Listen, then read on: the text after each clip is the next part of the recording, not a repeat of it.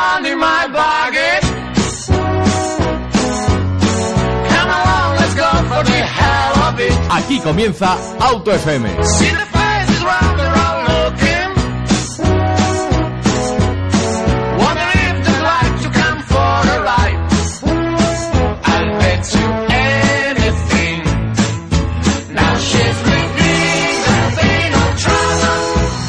Bienvenidos a Cope Madrid Sur, bienvenidos a Auto FM, como bien sabéis, nuestro programa que consta de dos partes. La primera donde concentramos toda la información en 50 minutos y emitimos tanto en FM como online. Y luego la segunda donde repasamos toda la actualidad del automóvil y competición en modo online. Bueno, el que os habla, Antonio Rodrigo Vaquerizo, dirige este espacio y hoy nos acompaña en el estudio el equipo oficial de Auto FM. Bienvenido Álvaro, Hola, buenas tardes. bienvenido Pablo, Buenas tardes. bienvenido Enrique. Buenas y frías tardes, otra vez. otra vez, otra vez. Bueno, y hoy como invitado especial, que nos estaba comentando hace un, pues, un minuto que está feliz por estar aquí, por estar en los estudios de Cope Madrid Sur, Fernando Salvador, director de comunicación de SEAT España. Muy buenas tardes, ¿qué tal estamos? Pues aquí estamos bien reunidos, ¿eh? Bueno, sin más demoras iniciamos con Auto FM con la noticia de la semana. ¿Y cuál ha sido la noticia? No porque esté aquí Fernando ni mucho menos le hemos elegido, pero vamos a aprovechar. El SUV de SEAT llega en 2016 y esto es ya oficial. Bueno, yo creo que, quién mejor que lo puede comentar que Fernando. Bueno, pues sí, efectivamente, como bien has comentado, el pasado miércoles, día 26, durante la presentación de resultados de SEAT, anunció nuestro presidente que efectivamente ya había sido aprobado, se había adjudicado para nuestra marca, pues la producción de un sub un subcompacto. Y bueno, pues esto la verdad es que nos llena de alegría porque supone un modelo que complementará nuestra gama de una manera importante, que bueno, pues ahora mismo, como sabéis, está configurada por dos líneas principales de modelos, dos pilares fundamentales que son el Ibiza y el León, cada uno con sus tres carrocerías. Luego tenemos una gama de modelos que complementan el resto de nuestra oferta comercial, como es el Mi, el Urbano, el Altea, Monovolumen, el Toledo o el Alhambra. Y ya, pues bueno, pues sobre esta gama, el tener un cuarto pilar, así como una cuarta pata de mesa, que sería el sub, que es un modelo que, bueno, pues como sabéis, y todos nuestros clientes conocen, bueno, pues está en un sector de mercado que es creciente en Europa, que representa un volumen muy importante y además que, bueno, pues también está dentro de la tendencia de lo que los clientes hoy día están buscando en muchas marcas en el automóvil. Bueno, Fernando, muchos, muchos, muchas noticias sobre esto han surgido durante estos años y la verdad es que siempre nos ha, nos ha llegado la duda es ¿por qué ha tardado tanto SEAT en tener un sub? Bueno, yo más que pensar en por qué ha tardado tanto, hay que decir que las cosas tienen que llegar en su justo momento. Nosotros hemos hecho una ofensiva de productos los últimos cuatro años en la que hemos renovado toda nuestra gama de productos, lanzando, pues mira, el renovado Ibiza en el 2012, junto con un Mi, la vuelta de SEAT a los vehículos urbanos, el retorno del Toledo, nuestra berlina compacta. Hemos lanzado toda una gama León con tres carrocerías como nunca había tenido hasta ahora este modelo con lo cual hemos tenido mucho trabajo de lanzamientos de nuevos modelos. Y el tener además un sub sería, digamos, que una sobrecarga para todo lo que estamos haciendo. Entonces, bueno, pues hombre, si hubiera venido antes hubiera sido también fantástico, pero yo creo que es un momento adecuado y que lo que hay que hacer es alegrarse por la buena noticia, empezar a trabajar, que estamos trabajando ya en la casa para cuando llegue el modelo tenerlo todo preparado. Y bueno, pues justamente yo creo que además esta noticia es muy buena no solamente para la marca, sino también para toda nuestra red de concesionarios, porque nos permite acceder a un cliente de mayor poder adquisitivo y, pues normalmente cuando tienes un cliente de mayor poder adquisitivo también se redunda esto en un mayor rendimiento comercial, es decir, los mejores ingresos Sí. para la marca por las ventas de estos vehículos, ¿no? Con lo cual es un modelo que nos va a permitir crecer en Europa, en todos los mercados europeos, por supuesto también en España, y tener una oferta más amplia para nuestros clientes, con lo cual yo creo que es una muy buena noticia y viniendo como viene en el 2016, pues perfecto. Bueno, muchos de los oyentes también se preguntarán, ¿este sub dónde va a estar ubicado? ¿En qué segmento? Bueno, pues como hemos hablado antes, es un subcompacto. Todavía es demasiado pronto para dar más detalles y características de lo que va a ser el nuevo modelo, pero yo creo que ya con esta definición todos estamos eh, claros en qué segmento va a militar y contra qué modelos va a competir, ¿no? Y bueno, pues yo creo que como siempre, pues cuando llegue, pues será una una digamos una lectura de este tipo de modelos con un carácter eh, más dinámico, como siempre caracteriza a los modelos de SEAT, con un diseño muy atractivo y muy deportivo y sobre todo, bueno, pues con unos valores básicos de nuestra marca que provienen, pues bueno, pues de toda la tecnología que compartimos con el resto de marcas del grupo Volkswagen, que es una altísima eficiencia, una tecnología de la ulti, de la última de la última jornada y bueno pues un montón de características muy interesantes que serán para los clientes cuando lleguemos a ofertarlo en los concesionarios. Bueno, Enrique te está haciendo que sí, parece que le estás convenciendo, pero seguro que tiene por ahí algunas en el manga. Sí, bueno, eh, eh, SEAT ya había hecho un par de aproximaciones a, a lo que pretendía ser su futuro modelo sub, que ahora por fin se ha confirmado. Recordamos el Tribu, que era un coche que hubo- que generó bastante simpatía. Y gustó en el salón, ¿eh? Sí, eh, 2008, un salón de París en el 2008. El más cercano IBX, que por entonces todavía no existía la plataforma MQB, que en teoría debería ser la que sirva de base al, al sub nuevo, pero sí que tiene una estética muy en línea con, con la identidad es- estética de SEAT de ahora. Eh, ¿Vamos a ver algún rasgo de este concept en, en el sub eh, de 2016 o cambiará mucho? A ver, yo creo que nuestra línea de diseño está muy claramente definida con los últimos modelos que hemos lanzado, sobre todo con el León, ¿no? Y bueno, pues lógicamente, pues este, este nuevo sub presentará las características y los rasgos de diseño que tenemos hoy día en un León adaptados a una carrocería de mayor volumen, de mayor altura, que requiere también sus especificidades desde el punto de vista pues de lo que es la habitabilidad, el, el concepto del, del modelo en cuestión, ¿no? Pero como suele ser habitual en SEAT, pues se verán rasgos eh, marcados en sus aletas, en el capó, un frontal muy definido, nuestra característica las líneas de LEDs, ¿no? Como anunciamos en la propia presentación de resultados, se- enseñando un pequeño esbozo, una imagen de lo que era el modelo, donde se veía pues perfectamente la línea de LEDs que caracteriza ahora mismo pues a nuestro Ibiza, a nuestro León en la calle, ¿no? Cuando, cuando los ves circular. Con lo cual yo creo que realmente será una evolución propia eh, del lenguaje de diseño que hoy día estamos actualizando. O sea, perdón, que hoy día estamos utilizando. Bueno, entonces veremos un, un IBX actualizado. En resumiendo a nuestros oyentes. Me ha gustado, me ha gustado por dónde ha sido, Fernando. Bueno, yo creo que, mira, el IBX es una buena aproximación estética eh, por concepto, por proporciones de lo que podría ser. Pero vamos, todavía Es muy pronto. hay que dejarlo sí. que se acabe de gestar. Y aparte ¿no? ya te hemos tirado bien de la lengua. bueno, pues hasta aquí la noticia de la semana. Ya sabes que después eh, haremos un repaso de todas las noticias de la semana, pero esta es la noticia más importante. Y ahora nos vamos con la prueba de la semana. Eh, hemos tenido el Volvo D2, el acceso de gama diésel de la marca sueca. Y bueno, podemos decir que es un compacto premium eh, de verdad eh, que la ha hecho muy bien la marca sueca porque puede hablar de tú a tú con el trío alemán. Estamos hablando contra Audi, estamos hablando contra BMW y estamos hablando contra Mercedes-Benz. Eh, este es el coche que sustituye al original C30 y no porque hayan retomado líneas más clásicas, pero la, se podríamos denominar que es de los coches que han cambiado al 100% y todavía nos recuerda al origen, nos están recordando a Volvo. Bueno, equipa un motor muy eficiente de pues el conocido 1600 D2, que, se, que al final y al cabo, para que todos nos, en- nos entiendan, es el HDI de 115 caballos.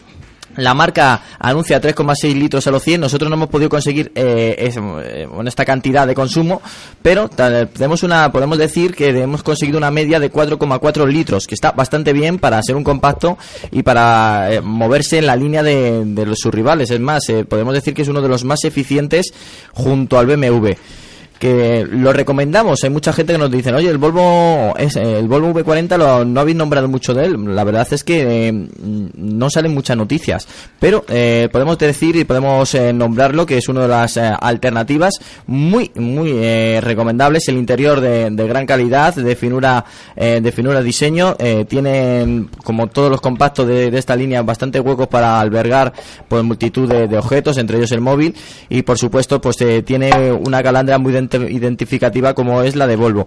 Y a mí el Volvo V40 me gusta. ¿Qué te- tal lo ves, Pablo? Siempre me pillas ahí. bueno, a mí lo que has comentado, que, que el cambio radical, sustituto del C30 original, por así decirlo, el C30 era un coche que, bueno, pasó un poco por el mercado sin pena ni gloria, un modelo que gustaba o no gustaba, con carrocería de tres puertas solo. Aquí el cambio ha sido radical, cambió el nombre, ha cambiado totalmente el diseño, como has comentado. Una versión ya con cinco puertas, o sea, mucho más familiar. Y sinceramente, mm, yo no sé por qué este coche no llega a cuajar en el mercado. Exacto, es lo que he coche yo. Que es atractivo, o sea, es un coche muy bonito, eh, muy deportivo. Aparte, bueno, Volvo en el mercado español y en el mercado mundial, por así decirlo, eh, el tema de la seguridad, eh, yo creo que es de las mejores Es marcas. baluarte. Sí, seguridad, ahora ecología con estos motores eco- tan económicos, eh, sistemas multimedia, diseño, o sea, el coche, por así decirlo, a mí me parece un coche eh, muy comprable. No sé por qué seguimos todavía, o el, o el mercado, con las tres marcas alemanas, por así decirlo, que son las que se reparten prácticamente la tarta, porque al final la gente cuando llama a la revista o pregunta eh, sobre un compacto premium, marca estas tres, o sea. BMW, Audi o Mercedes. Cuando tenemos, por ejemplo, ya no digo en berlinas, no me meto, no me quiero meter en, en- en otras harinas, porque por ejemplo en berlinas, pues sí que es cierto que Volvo eh, está un pelín por detrás de lo que son las berlinas alemanas, ya no solo por tecnología y demás, sino porque bueno, son modelos que aunque hayan recibido un restyling hace poquito, eh, ya les pesan mucho los años. Entonces, bueno, ahora con la renovación que va a ir haciendo poco a poco, el XC90, el todo camino y demás, yo creo que el V40 es un modelo totalmente válido para competir, incluso superar a, pues a marcas como Audi, Mercedes o BMW en, en ciertos aspectos. Entonces, no sé cuál es el fallo, si es fallo de, de comunicación, de campañas para que la gente conozca el coche, de que la gente lo pruebe. Mm, Yo te no lo digo, sé. Pablo. Yo te lo digo porque eh, con Volvo siempre ha sucedido lo mismo. Bueno, me presento Juan Ávila. Juan Ávila, que tiene, como bien saben todos nuestros oyentes, tiene un horario distinto a, a lo que es normal de Auto. Compatibilizar trabajos es muy, muy complicado. Seguro que más de uno me entiende. Raíces, de- raíces canarias. Raíces Canarias. Una hora de... Bueno, eh, trabajos al margen. Eh, con Volvo siempre eh, está un poco la misma historia. ¿Por qué no termina de tener ese punch ¿no? que tienen el resto de sus rivales alemanes, BMW, Mercedes, eh, Audi? Y yo creo que la respuesta desde hace tiempo fue muy clara y, y es que apostaron todo al tema de la seguridad, donde siempre han destacado y han sido, por así decirlo, la marca referencia, ¿no? Volvo y seguridad eran casi casi sinónimos. ¿Qué sucede? Que las marcas generalistas eh, empezaron hace como ya unos 10 años, 15 años a apostar en las campañas publicitarias por todas las innovaciones en temas de seguridad y ese, ese punto se lo comieron a Volvo. Es decir, cuando tú veías a Renault anunciando que tenía mm, cinco estrellas en un CAP, un montón de medidas eh, de seguridad, cuando tú veías a Citroën que se metía también en, en- en todo ese, en toda esa temática, eh, a quien hacían daño era a Volvo. ¿Por qué? Porque te daba la sensación de que no había que aspirar a un Volvo para tener lo último en seguridad activa y pasiva. ¿Qué sucede? Que Volvo estuvo mucho tiempo dando con, con su misma. Con su- mm, dándose en el muro contra sí. la pared, con, con aquello con lo que siempre. Pero ya no, ya no solamente utiliza la seguridad, que también, que por supuesto al final es su apellido, Volvo y Seguridad. Ahora también está utilizando, pues, eh, pues por ejemplo, una línea bastante moderna, atractiva y que Ha, ha utilizado, ha utilizado una línea valiente, yo creo, que es eh, aquellos que siempre quieren competir contra las berlinas alemanas, siempre se encuentran con, con, con- con el mismo objetivo, ¿no? O con, con el mismo pensamiento. ¿Qué hacer para, para rivalizar con ellas, ¿no? Las marcas francesas mm, durante mucho tiempo estuvieron apostando por, por la innovación en el diseño. Ahí tienes a Citroën con el XM o con el C6, que era una línea, una línea muy rompedora. Y Volvo durante un tiempo estuvo encontrando su línea de diseño. Entonces, Apostaron antes con las líneas rectas y ahora van a apostar con las líneas redondas, como estamos viendo Yo con el comparto V40. lo que dice Juan, pero si no existiera el éxito que ha tenido, por ejemplo, el XC90 y el XC60, Sí. sobre todo el XC90, que ha sido un coche que ha sido muy vendido y que hoy en día hablas de Volvo y la gente yo creo que directamente enfoca al, al XC90 porque ha sido un coche que realmente se ha vendido. Aparte de eso, los modelos que tiene el resto de gama están yo creo que ya eh, anticuados, por así decirlo, y el único que ha pegado un aire fresco ha sido el V40. Sí. Y aún así, seguimos sin, sin Eh. ver coches por la calle, siendo un coche Que por que yo tenido- claro, muy bien. O sea, yo he tenido oportunidad de probarlo. El coche estéticamente me parece muy bonito, incluso Sí. rompe un poco con el diseño de, del resto bastante de la atrevido, competencia. además, yo creo. Atrevido, pero es bonito. O sea, no es un coche que digas. Cuando rompes un, un diseño, ahí puede haber dos bandos: a los que le gusten mucho, a los que no le gusten nada. En este caso, yo creo que es un coche que rompe el diseño, Pero y que es bonito. gusta. Sí, sí. Porque estéticamente es muy bonito. Por el- los interiores exactamente igual, acabados. O sea, el coche como coche, eh, a mí me parece un Yo te coche digo- muy, muy, muy premium Ah, para el tema de pues, la competencia que hay. que no llega a cuajar en el mercado. Exactamente las cifras del coche no las sé, pero yo me mido un poco también por, por cómo la gente cuando llama a la revista o, o te, te piden información de un modelo premium, tiene esos tres modelos en, en la cabeza y en este coche no está. O sea, ya me empiezo a medir por ahí. Luego, aparte, me mido también por los coches que veo por la calle. Y V40 es, se Poquito, ven pocos. sí. Muy pocos. Entonces, Hay también no un sé. detalle, yo creo, no sé si tendrá algo que ver. Es un coche que ha crecido bastante en dimensiones con respecto a su antecesor y, y queda un poco en la línea entre el compacto y el Sportback, ¿no? Lo que sería en... Es en que es el- una fusión, cuidado, Claro, ¿eh? Es claro, una entonces fusión. las fusiones tienen un problema, por lo general, que es que eh, se pueden quedar a medio camino de dos mundos y que no sea eh, asimilado en ninguno de ellos. Es decir, quien quiera un compacto lo termine viendo demasiado grande para un compacto y quien quiera un Sportback termine viéndolo demasiado compacto para un Sportback. Entonces, es ahí donde meterse en un... Sí, pero han hecho un gran trabajo de diseño. A mí y- personalmente me gustó mucho. Yo cuando lo vi en el salón del automóvil, no sé si vosotros sabéis, me imagino que sí. ¿Verdad? Pequeño detalle. Pero, pero a mí me gustó mucho y solo le puse un pero cuando me senté y es la visibilidad trasera. Al tener un aire tan coupé en la parte de atrás, o sea, es un sportback eh, muy deportivo, por así decirlo, eh, deja mm, una luneta trasera un poco pequeña y un pilar C eh, ancho que hace que me imagino quien quiera hacer maniobras de aparcamiento sufra un poco más de la cuenta. Pero a mí las líneas me parecen muy atrevidas y lo único pues que encuentre su público. Yo llevo años sin subirme en un coche en el que se vea bien. Años. O sea, que Sí, tenga no, buena visibilidad por los retrovisores, ojo. Ahora mismo, gracias a todas estas ayudas que hay a la conducción, ya no solo de seguridad pasiva y activa, sino que, bueno, sensores de aparcamiento, eh, cámaras y demás, eh, se están riendo porque me están enseñando las gafas, como que no veo. Soy mío, me lo reconozco, pero, pero me Eso también cuesta- hace mucho, ¿eh? Lo- Los hay, los hay que tienen una visibilidad un poco crítica más que otros, Claro. pero de ahí a no ver, De ahí a no ver. bien por La ninguno. visibilidad.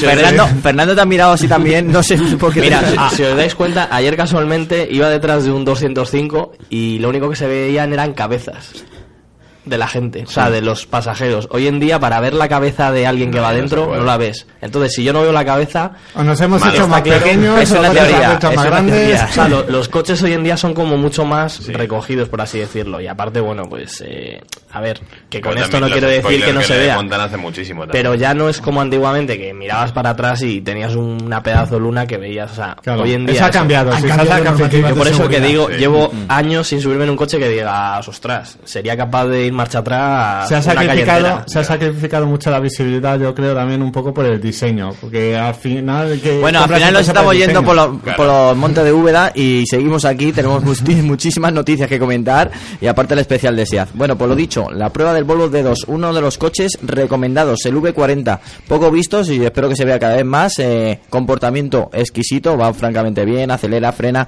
El, eh, en curva no tenemos ninguna queja sobre él. El diseño, a nosotros nos ha gustado, es algo muy subjetivo, pero la verdad es que con los que hemos comentado también nos ha gustado. Sí, la Es verdad que sí. Y luego por oferta, la verdad es que de los tres es el más barato. Esto también puede hacer ¿eh? mucho daño. Y la verdad es que, que apostamos por este Volvo V40, ya sabes, la prueba de la semana, aquí en Auto FM.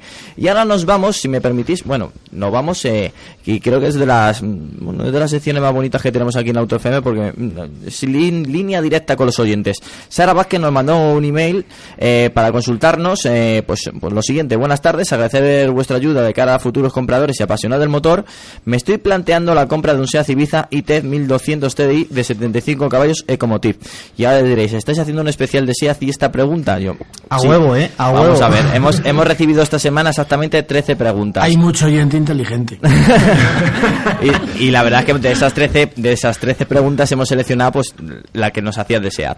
Bueno, pues lo dicho, eh, nos están preguntando qué opináis de este modelo, me lo recomendáis y en comparación de la competencia. Muchas gracias, os sigo desde hace unos meses, desde que mi chico semanalmente pone la radio para escucharos. Bueno, pues muchísimas gracias, Sara. Aunque te obliguen a escucharnos, seguro que te lo pasas bien. Bueno, pues eh, la verdad es que sí te lo recomendamos, sobre todo por las versiones estas que, siempre hemos comentado aquí en Auto FM, versiones especiales, que como es el caso del ITEC, que pues que viene con un equipamiento mm, sobradamente, pues la verdad es que viene muy bien equipado y encima con un precio, mm, bueno, a, oferta de hoy, a oferta de hoy aproximadamente 12.500 euros. El motor, la, lo hemos probado, es una delicia consume muy poco, es de estos motores modernos de TDI de 75 caballos, eh, el, según el fabricante 3,4 litros, nosotros le hemos sacado 3,8, 4, la verdad que está francamente bien, emisión de CO2 89 gramos por kilómetro, la verdad es que está muy bien en concepto de gases. Y bueno, pues eh, la media aproximada, pues lo dicho, eh, sin Voy duda a alguna uno, ¿eh? Antonio.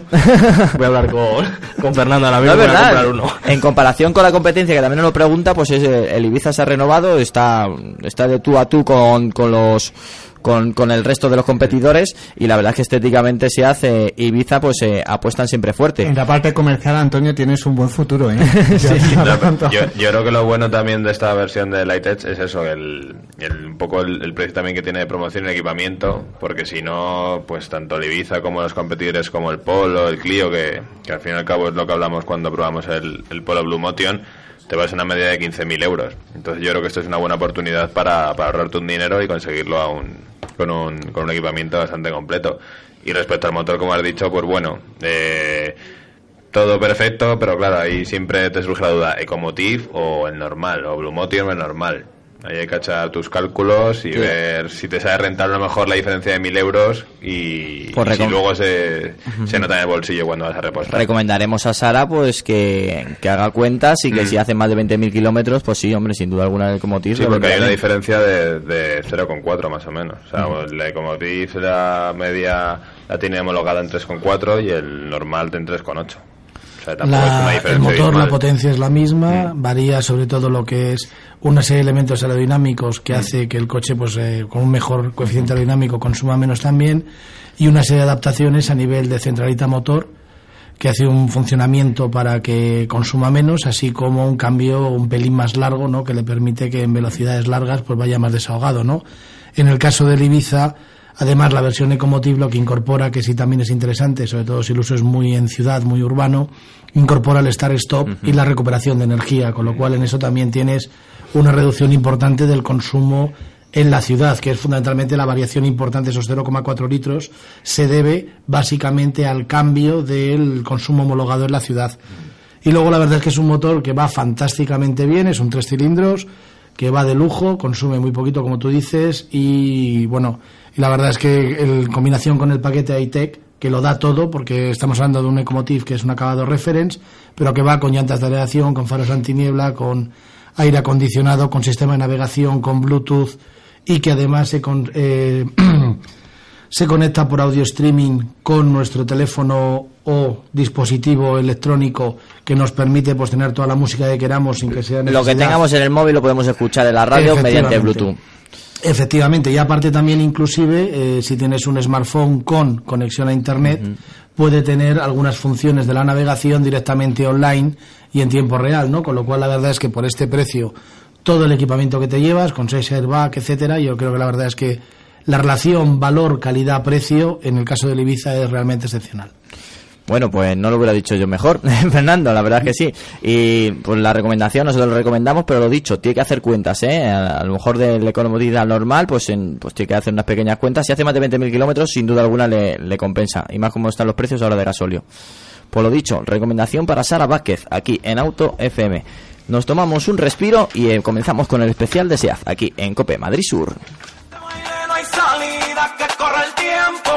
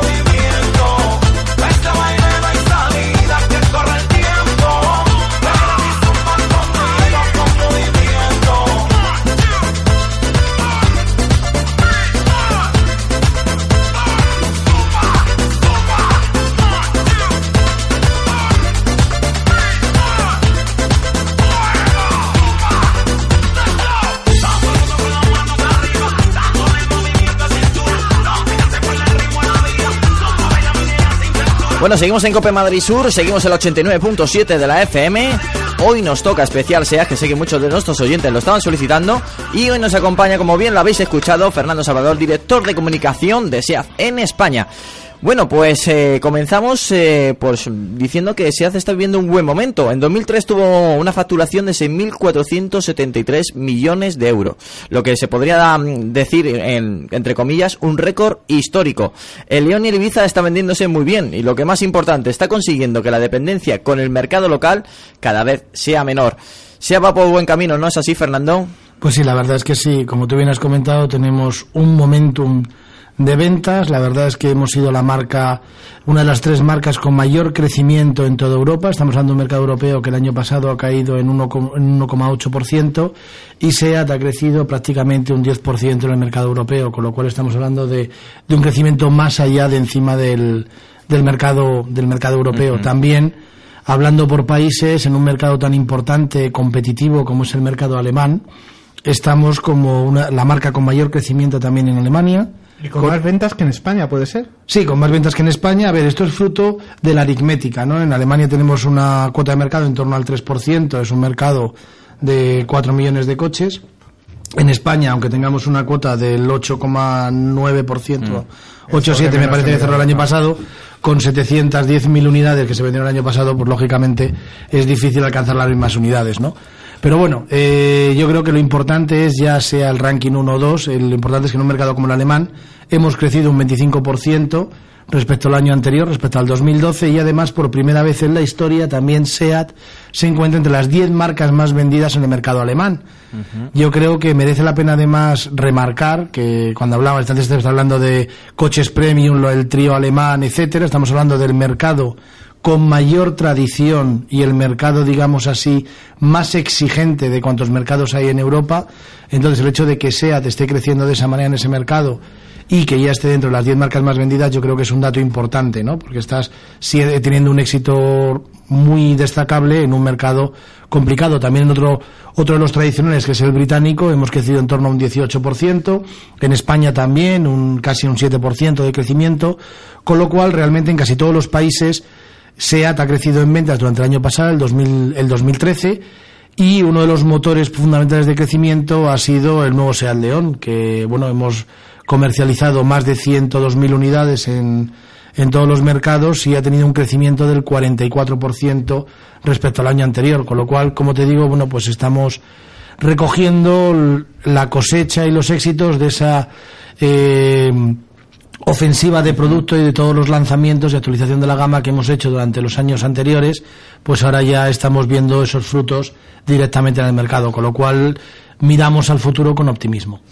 Bueno, también es muy importante, pues lo que estaba comentando al principio, no te vender tanto de España, porque ya sabemos que España, digamos que, por no decir un Es resfriado, tarea pendiente, yo creo. no, claro, te- tenemos un resfriado, por no decir una gripe, Una Eh, pulmonía, en- ya en- una pulmonía en, en, en- en ventas en España. Entonces, si eh, se hace, se ha vendido muchísimo en España, pero si no se vende en España, pues también se hace, digamos que, que no sale muy bien favorecida por ese aspecto. Hombre, yo creo que en ese aspecto te puedo decir ahora mismo, pues eh, es cierto que la dependencia, y eso es bueno para la marca del mercado interior o del mercado español es menor, exportamos alrededor del 80% de lo que de lo que producimos y también de lo que vendemos. Y bueno, pues eso es una buena noticia para nosotros, pero bueno, en España realmente en los últimos años SEAT ha sido en los últimos cuatro años ha sido líder durante dos años del mercado español y ha quedado dentro de las tres primeras en ventas, el año pasado el segundo en, en nuestro mercado, con lo cual creo que no es decir que no estamos vendiendo en España, en España estamos vendiendo muy bien, además de hecho el Ibiza es el modelo líder de su segmento desde el año 2001 ininterrumpidamente, en el segmento de los utilitarios. Es el a batir en- dentro de los compactos. El Ibiza parece que... Sí, la verdad es que bueno, yo creo que el Ibiza es un coche que representa perfectamente lo que el usuario español y europeo, ¿no? Pero realmente en- encaja muy bien con el con el usuario español y desde hace muchísimos años, o sea, desde la segunda generación y estamos por la cuarta, ha sido líder de su segmento ininterrumpidamente. Y luego también pues el León está digamos en, en los puestos más altos de venta porque está en podio en cuanto a las ventas de, de vehículos compactos de carrocería de cinco puertas, ¿no? Eh, comparando ahí las carrocerías que tenemos disponibles en el León y con el nuevo León ST, la verdad es que los pedidos están entrando muy bien y el coche, aunque todavía no se ve porque tenéis que pensar que el coche se ha lanzado en diciembre y que para un mercado como el español, con la extensión de nuestro país, un vehículo se empiece a ver habitualmente por las carreteras tienes que vender en torno a las 10.000 unidades. Y teniendo en cuenta el volumen de mercado que tenemos hoy día, hasta que consigues una cifra así, Claro. tarda, tarda un poquito más que, Sí. que allá por el año 2006 o 2007, ¿no? Y bueno, pues la verdad es que como os digo, pues eh, estamos muy contentos y además pues también hablando del resto de modelos, pues hoy el Toledo líder de su segmento, del segmento de las berlinas compactas desde que se llegó al mercado en hace un año y medio. La verdad es que, bueno, pues en cada uno de nuestros segmentos realmente tenemos una posición de privilegio en ventas. Lo único que ocurre es que, bueno, pues está claro que el, el mercado es mucho más amplio de lo que nosotros cubrimos con nuestra gama de productos y hay otras marcas, digamos así, con un banquillo mayor, ¿no? Que entonces les permite, pues a poco que van vendiendo en diferentes segmentos, lo que nosotros no participamos, tener, tener, bueno, pues tener más clientes, tener una, una cobertura mayor del mercado y eso también, bueno, pues a nivel de ventas se supone en un total, en valor absoluto, mayor que el nuestro. Bueno, después de la Rosa, eh, Sean se quedó sin urbano y bueno, ya tenemos el Mi. La verdad es que es un urbano eh, pues muy juvenil y con su toque chip. ¿Qué nos aporta el Mi? Bueno, pues el Mi yo creo que es un vehículo adaptado a las necesidades del cliente de la ciudad del siglo XXI. Es un vehículo muy pequeño pero con una gran habitabilidad y capacidad, o sea, tiene un maletero de, de más de 250 litros, con lo cual en un coche de estas características es llamativo y con una habitabilidad interior muy destacada, que además pues eh, ofrece una gama de motores con unos consumos y con unas emisiones muy bajas, o sea, toda la gama del Mi está por debajo de los 120 gramos por kilómetro de CO2. Podríamos decir que por debajo de los 105 gramos, que 103 gramos tiene el 75 caballos sin variante Ecomotiv, y que llega a ofrecer una, una, una versión con eh, motor bifuel que utiliza tanto gasolina como gas natural comprimido, no GLP, sino gas natural comprimido, que presenta bastante. GNC. Sí, GNC, que presenta Qué bastante. pena no tener a Alejandro aquí cuando se habla del gas, ¿verdad? Bueno, podríamos tener una conversación muy interesante porque la verdad es que el, gas natural comprimido presenta muchas ventajas frente a otros a otros tipos de combustibles alternativos que, que se utilizan, como el GLP. Y bueno, pues eh, ofrece, como te digo, pues unas características interesantes para, para el cliente. Luego después, pues eh, tiene un diseño eh, adaptado a lo que tiene que ser este tipo de, vehículos, ¿no? Que prima lo que es la maximi- la- el maximizar el espacio interior con el tamaño exterior. Y la verdad es que luego conduciéndolo, pues es realmente un coche muy satisfactorio. Bueno, de hecho me habéis visto llegar a mí en un Mi hoy aquí al estudio, con lo cual Sí, sí. no puedo dar mayor ejemplo que decir que lo voy conduciendo ahora mismo. Bueno, hace poco celebramos el 30 aniversario del SEAT Ibiza, un icono para la industria automovilística y por supuesto para SEAT. La evolución tecnológica desde el primer Ibiza hasta la cuarta generación, pues la verdad es que no tiene nada que ver, aparte de llamarse Ibiza y que los dos son superventas, como bien has mencionado antes. ¿Qué nos encontramos en esta cuarta generación del Ibiza? Bueno, pues nos encontramos, eh, podemos decirlo así, aunque es una frase muy manida, el mejor Ibiza de la historia, ¿no? Pero realmente yo creo que el Ibiza es un modelo, un icono realmente en nuestro país y en muchos otros países. El cumpleaños será en poco menos de un mes, pero realmente vamos a celebrar durante todo este año 2014 este 30 aniversario del Ibiza, porque la, la primera unidad del Ibiza salió de la zona franca el 27 de abril de 1984, aunque luego realmente no fue presentado al público en general y se inició su comercialización hasta el Salón de París allá por septiembre, casi octubre del mismo año, ¿no? En aquellos tiempos entre lo que iniciaba la producción y llegaba el coche al mercado se tardaba más que ahora, ¿no? Los procesos eran diferentes y no, no tenían el grado de excelencia y de, y de seguridad en todo lo que se hace como hoy día. Pero realmente lo que hablábamos antes, el Ibiza es un coche con un diseño realmente muy atractivo, con un comportamiento dinámico excepcional, con una gama de motores amplísima, Estamos hablando en diésel desde los 75 hasta los 143 caballos, en gasolina desde 70 hasta 180 caballos de la versión Cupra, cajas de cambios de 5 velocidades, de 6 velocidades, DSG de 7 velocidades, o sea que tienes un montón de, de, opciones para elegir y además con tres carrocerías, ¿no? Con la carrocería coupé, la carrocería de cinco puertas, que es la más vendida en nuestro país, y también con un familiar ST que es muy polivalente. Entonces yo creo que, bueno, realmente, pues es un coche con madera de éxito y que le queda gasolina para rato. O sea, este, este 30 aniversario yo creo que realmente lo que viene a, a remarcar es que es un modelo incombustible y que, bueno, pues ha sabido reinventarse y renovarse en cada una de las generaciones teniendo una apariencia, un diseño, digamos, un aspecto totalmente distinto en cada una de ellas, pero manteniendo su esencia y sus principales características. Muchísimos clientes de SEAT también solicitaban una berlina media y SEAT pues, la ha contestado con el nuevo SEAT Toledo, que nos recuerda a esos vehículos fiables, espaciosos y con un maletero grandioso. La verdad es que SEAT con este Toledo puede decir que vuelve a ofrecer estas características. Bueno, sí, realmente sí. Lo que pasa es que permítame que te corrija y decirte que no es una berlina media, es una berlina compacta. Ah, vale. Para mí una berlina media sería un segmento superior ya de, del tamaño, bueno, pues un, un coche ya de, de mayor tamaño y eso hemos características. tenido debate aquí en también, ¿verdad? FM. Sobre el antiguo Seat Exeo. Pues bueno, pues eh, realmente esto es una berlina compacta. Eh, yo creo que, bueno, pues con la vuelta al concepto original del Toledo, de la carrocería de tres volúmenes, con un portón posterior y un maletero amplísimo de 550 litros, realmente es un coche que está, bueno, pues está funcionando muy bien en diversos, o sea, en diversos mercados, tanto tanto en el, en el característico de cliente particular como también en el sector del taxi, donde de nuevo con la llegada del Toledo eh, tenemos una presencia importante en las principales ciudades, ¿no? La verdad es que es un coche muy racional, es un coche que realmente te sorprende por todo lo que te ofrece cuando le conduces, porque te imaginas que va a ser más sencillo, ¿no? Por el planteamiento propio del vehículo, que es muy, muy utilitario, pero yo creo que, o sea, es, es un SEAT que, que bueno, pues que te, te recuerda todas las características del resto de la gama y que además ofrece un espacio y una capacidad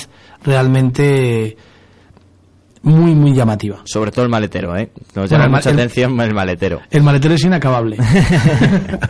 Bueno, el Seat León, que podemos decir que en esta generación sí tenemos un tres puertas. La verdad es que mm, yo lo echaba de menos. Tengo que, tengo que reconocerlo, Fernando.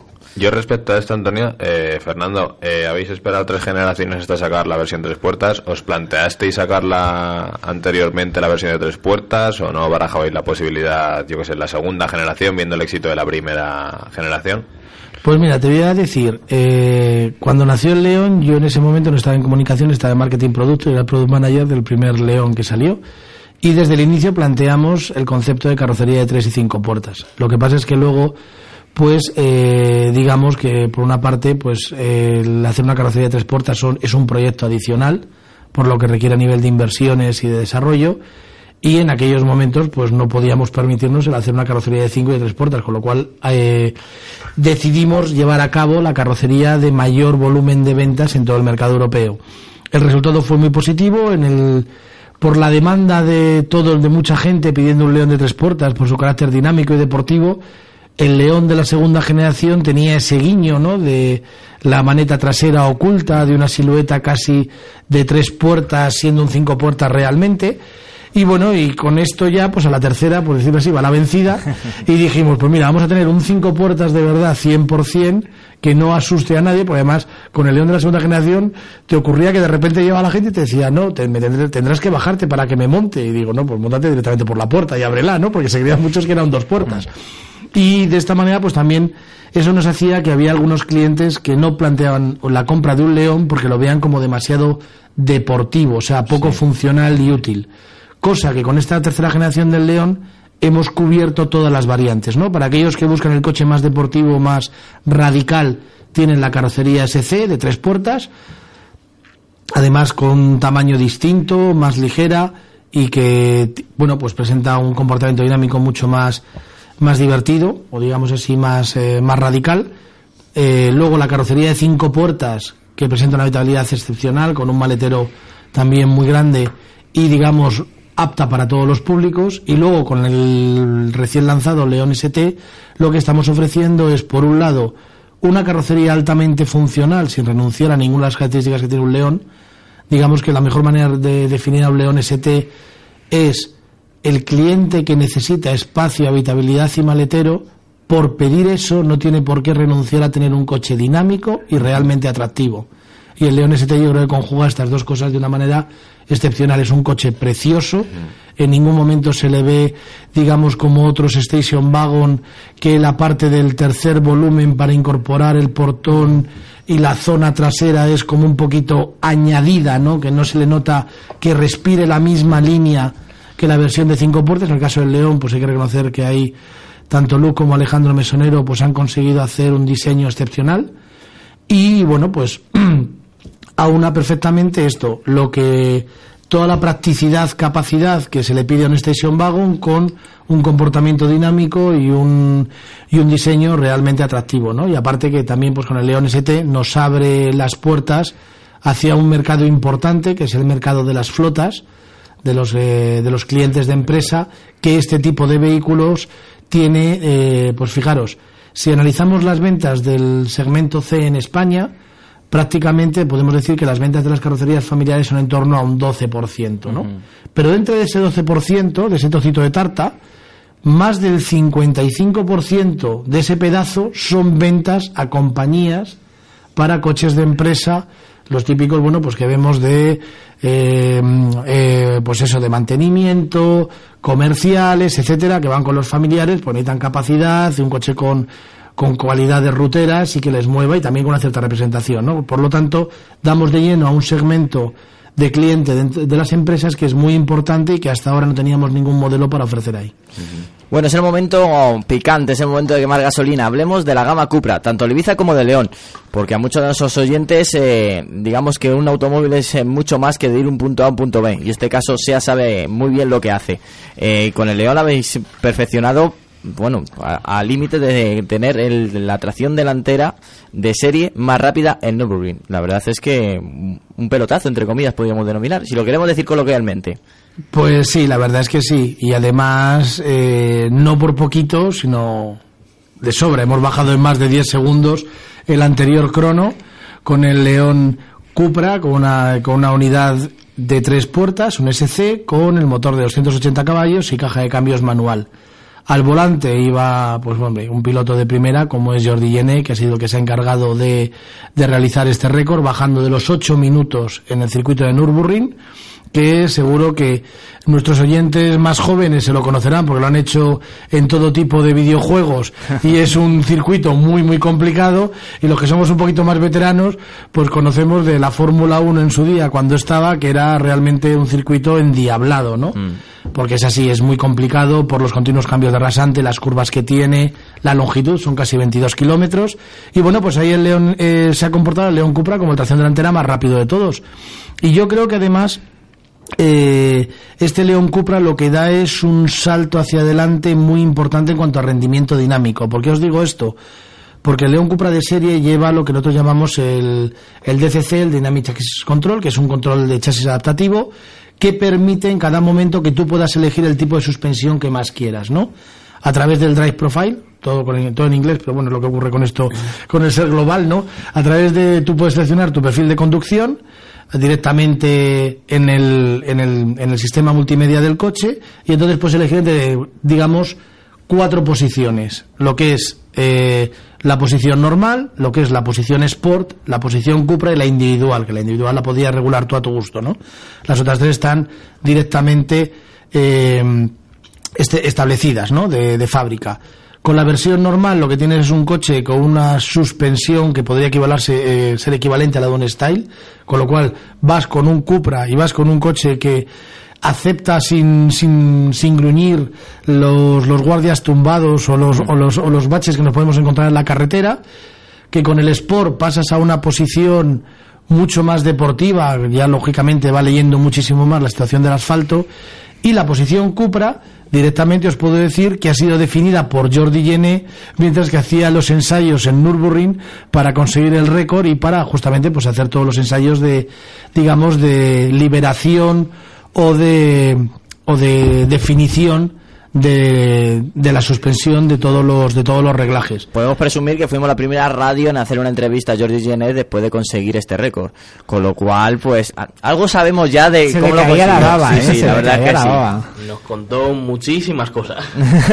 Muy buenas todas, ¿eh? Eh, la verdad es que sí, la verdad es que dice que, que ha sido un grandísimo trabajo, que se ha, la, la ha apoyado en todo y que lo que ha- el resultado ha sido, pues, hombre, conseguir ese récord no es fácil, ¿eh? Sobre todo nos contaba que la puesta a punto, lo que dice ahora Fernando, eh, no es que nos lo quieran vender, es que él realidad. dijo que, que el coche está puesto a punto según su setting, o sea, según la configuración que quería él. Y bueno, pues eh, la verdad que el, el coche en el modo Cupra pues debe ser algo muy radical y muy deportivo cuando, cuando Sí, un piloto como, como Jordi lo ha puesto a punto. A, a mí lo que me contaba también era que, que se había pegado bastante con la gente de Seat Sport a la hora de hacer esta configuración del modo Cupra porque él buscaba, claro, la máxima efectividad para conseguir bajar el tiempo lo máximo posible.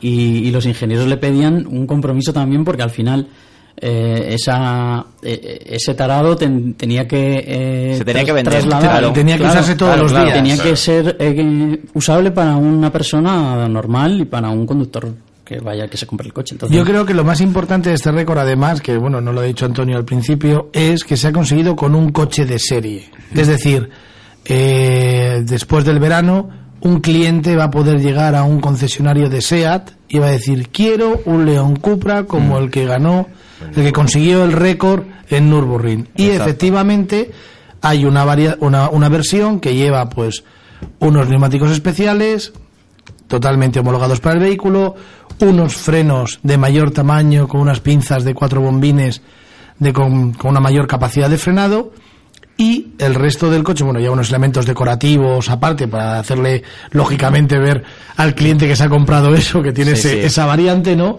Que sea estéticamente visible, pero todo lo demás es exactamente de serie, es decir, lleva el mismo DCC que lleva el coche Fernando, te voy a serie, interrumpir todo. y así enlazamos a todos estos que nos- oyentes que nos quieran seguir. Seguimos en COPE, madridsur.es y ahora vienen las preguntas de nuestros especialistas a Fernando Salvador. Y lo dicho, nos dejamos con la linterna de Colmer Alejo, las últimas noticias en COPE, Madrid Sur. Danos tu opinión. Autofm arroba copemadridsur.es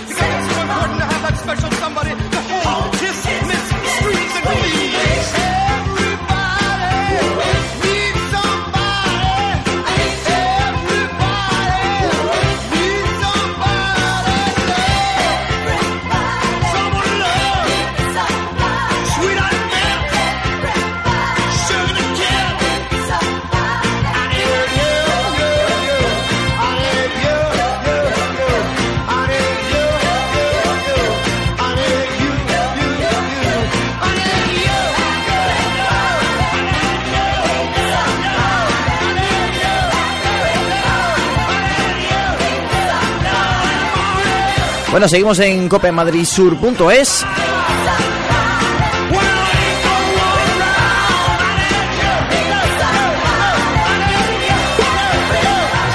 Bueno, como estaba diciendo, seguimos aquí en copemadridsur.es, seguimos en Auto FM y ahora es el momento para que nuestros especialistas pues hagan las preguntas, esas preguntas que tienen siempre guardadas y en este caso para SEAT. Yo tengo la duda, no voy a ser muy, Muy malo. muy malo.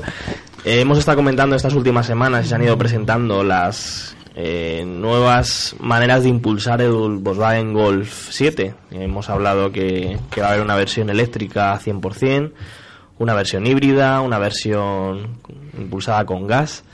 Y bueno, compartiendo tantos elementos con el, con el Seat León, ¿se espera o hay alguna opción prevista de que pueda compartir ya no solo una versión eléctrica, que posiblemente, de hecho, bueno, se habla mucho, sino versiones híbridas, versiones, o sea, que se puede impulsar de todas las formas que, que se puede impulsar un Volkswagen Gol 7, que, que yo creo que es de los coches del mercado que más alternativas ofrece en cuanto a eso.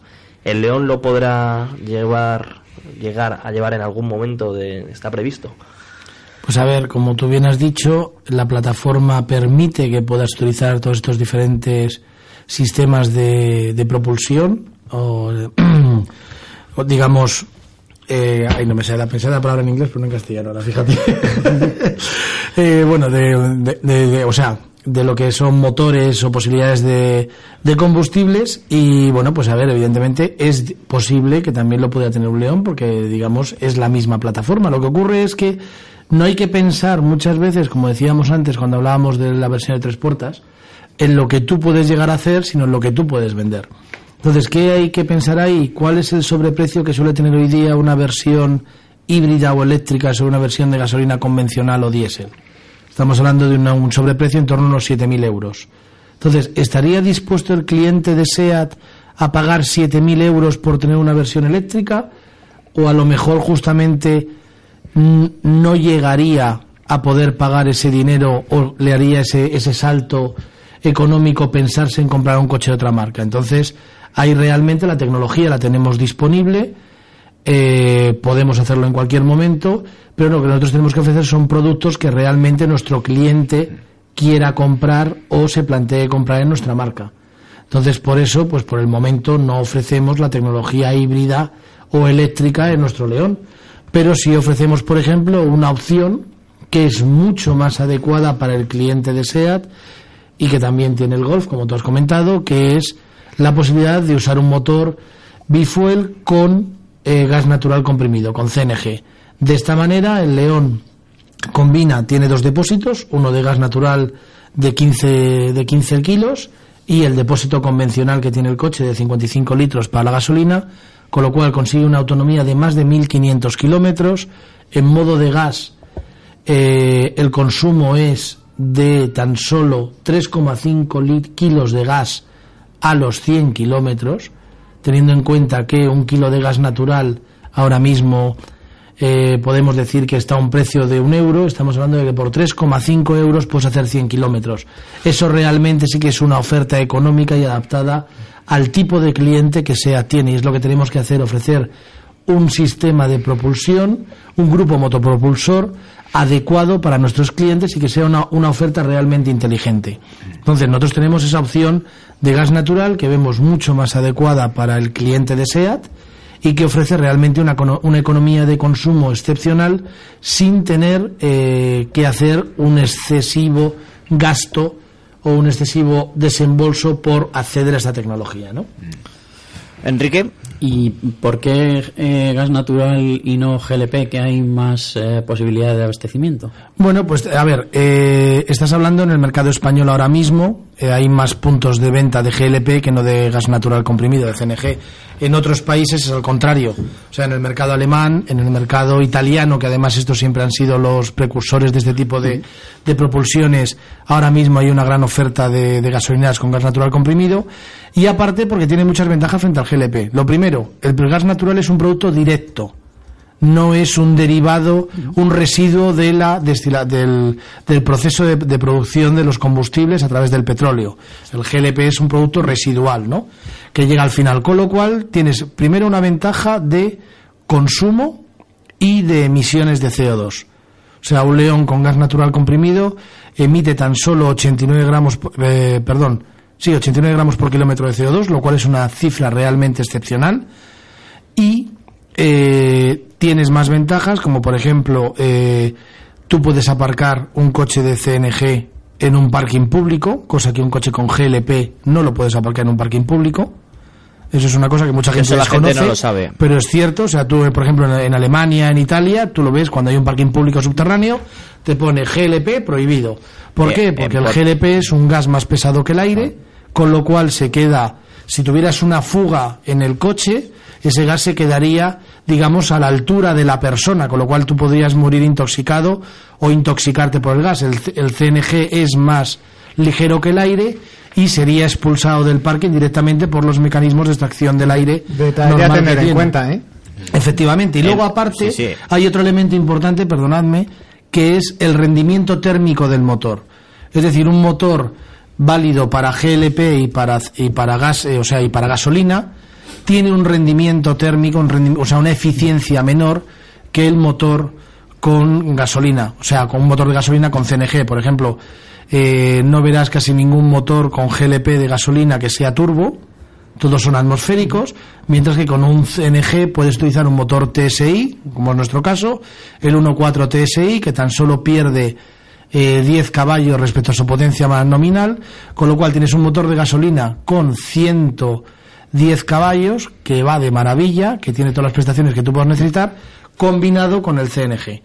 Con lo cual realmente, o sea, ofreces al cliente una solución más global y más útil para todos los días. Sí, además ahí está la clave porque el motores de gasolina turbocomprimidos prácticamente todos. Ahora mismo son todos. Y luego aparte tienes la ventaja añadida de que el, con el caso del gas natural, tú no es como en el GLP que vas eligiendo el tipo de combustible que quieres utilizar, no, el coche directamente arranca en gasolina siempre, pasa si hay gas en el depósito a consumo de gas hasta que acaba el depósito de gas y luego empieza a funcionar con gasolina, con lo cual si tú estás circulando en ciudad, en un entorno urbano, que es donde más facilidad vas a tener siempre para repostar el gas, vas a estar todos los días circulando en la ciudad con unas emisiones realmente ridículas, porque son muy bajas, y con un consumo, como os decía, 3,5 kilos de gas a los 100 kilómetros, es decir, por 3 euros y medio a cada 100 kilómetros, yo creo que es un precio realmente imbatible. Álvaro. Antes has comentado que el León ST combina deportividad y funcionabilidad o usabilidad. Eh, si el mercado lo demanda, ¿veréis posible la comercialización de una versión Cupra? Bueno, es una posibilidad también. O sea, eh, el coche está, las suspensiones están, los motores los tenemos. O sea, solamente es una adaptación de un grupo motopropulsor más dentro de una carrocería. Si hay una demanda, podría llegar a tenerse un Cupra ST. La verdad es que a mí como coche de compañía me encantaría. Y si La verdad, porque sería, sería fantástico. O sea, yo la verdad es que eh, si tuviera que hacer, si pudiera hacer el pedido, lo hacía ahora mismo, ¿no? O sea, es una opción, pero ahora mismo, como te Ya digo... pensando en la familia para llevarlos a toda No, la pero y ¿no? si, y si el mercado no lo demandaría, eh, ¿os habéis planteado esta posibilidad en algún momento? Hombre, si el mercado lo- no lo demanda, no lo vas a sacar porque tener los coches para tenerlos nada más que en la exposición no merece la pena, ¿no? O sea, realmente hay que sacar un producto cuando sabes que vas a tener una demanda por parte del mercado y que va a tener un interés. Entonces, si realmente se ve que hay una petición por parte de los clientes, una demanda eh, hacia este tipo de, de carrocería, que bueno, realmente esto viene canalizado a través de nuestros importadores, que dicen, oye, pues esto lo podría vender porque me ha venido gente preguntando, pidiendo un coche así y tal. Y entonces, bueno, pues oye, se podría llegar a hacer, es posible, porque como te digo, o sea, los órganos mecánicos y la base mecánica existe. O sea, solo sería juntarlo. Exactamente, sería hacer el concepto gen- general. O sea, a lo mejor pues habría que hacer un imperial nuevo eh, totalmente en negro como llevan los Cupra, que ese no le tenemos. Habrá que hacer un parachoques posterior Cupra, eh, pero lo que es el resto del vehículo lo tenemos ya hecho. O sea, que no hay no hay que hacer ninguna eh, obra mayor o avería importante en el coche, sino que ya está, ya existe. Bueno, Yo- Juan parece que tiene una pregunta. Yo quería hacer una pregunta. Antes, bueno, en un programa anterior estuvimos discutiendo sobre el porqué de renunciar a la maneta escondida en el león, ¿no? Eh, teníamos ahí posturas diferentes. Eh, después de, de escucharte ha quedado un, poco- un poco más claro, yo creo. Y la pregunta es, eh, ese cambio de, de, tendencia, de tendencia en el diseño, ese cambio de diseño, ¿os ha permitido llegar a unas posibilidades de público más amplias de las que tenía el anterior, el anterior Seat León? ¿Habéis accedido a ese público de a lo mejor más de 35 años, que es un poco el límite natural que tenía León, ¿no? De gente joven eh, dispuesta a tener un compacto resultón o... Pues fíjate, creo que antes con el tema de las ventas ya lo he contestado directamente. El año pasado, que ha sido el primer año de lanzamiento del León, han crecido un 44% respecto al año anterior. Con eso ya es directamente una respuesta. Con la pero ampliación básicamente... de la, de la carrocería, o sea, Sí, sí. ¿puedes No, o sea, no, directamente ya con el nuevo diseño del León. ¿Por qué? diseño. Porque uno de los uno de los principales objetivos que teníamos con el lanzamiento de este nuevo León era ampliar el espectro de clientes del León, llegar a un cliente eh, más tradicional, más convencional, no digamos que tan sumamente dedicado o, o que busca la deportividad extrema, no, o sea, hemos querido Eso hacer por ahí un poco un lo cliente más general, o sea, de hecho, de, si lo, a ver, puedes verlo en la evolución de la publicidad que hemos hecho, Mm. ya incluso teniendo en cuenta la segunda generación. Si os acordáis, el primer anuncio del León o los primeros anuncios del León era tú, tú mismo con tu coche, no hace falta nada más, carretera, manta y a correr, ¿no? Sí. O sea, ahí bordeando eh, el límite de lo legal que establece, ¿no? En cuanto a la, a la publicidad, la Dirección General de Tráfico. Pero era una, una posi- un posicionamiento, digamos, muy eh, individualista. Ya con la segunda generación del León, con las últimos, los últimos años, ya hicimos un posicionamiento más general, es decir, había ya familia, exactamente, había ya una pareja que se iban de fin de semana, incluso la chica abría la puerta trasera para que la gente viera que tenía puerta puerta trasera trasera. Para dejar una cosa. Y por ejemplo toda la campaña de publicidad del León de esta nueva generación el anuncio del cinco puertas era el padre con su hijo el momento es estelar que todos teníamos cuando venía papá con el coche nuevo para verlo, tocarlo y sentirlo, ¿no? Eso Jo, el coche nuevo de papá. muy- Exactamente, muy pero pero ya demostraba que era un coche para la familia. Pequeño no era para ti solo. sí, eso es. Luego después con el SC, que era la versión más deportiva, pero era una pareja que discutían, tal, se reconciliaban Mm. al ver el coche, ¿no? Porque se sentía ella tan atraída por el coche como lo era él, ¿no? Y finalmente con el León ST, pues es el chico que se va de juerga, que le roba el coche al padre, Mm. porque le mola un huevo, ¿no? Y... Dicho llanamente. Es que no, no lo podía decir de otra manera. Muy y, bien, que muy bien, luego, y que luego se van los dos, pues eso, le, le pilla infraganti, ¿no? Como a todos nos ha ocurrido alguna vez, yo creo que podemos contar una anécdota así. Y pues le pilla, ah, pues sí, pues no te las lleva, pues ahora vente conmigo a montar en bicicleta, ¿no?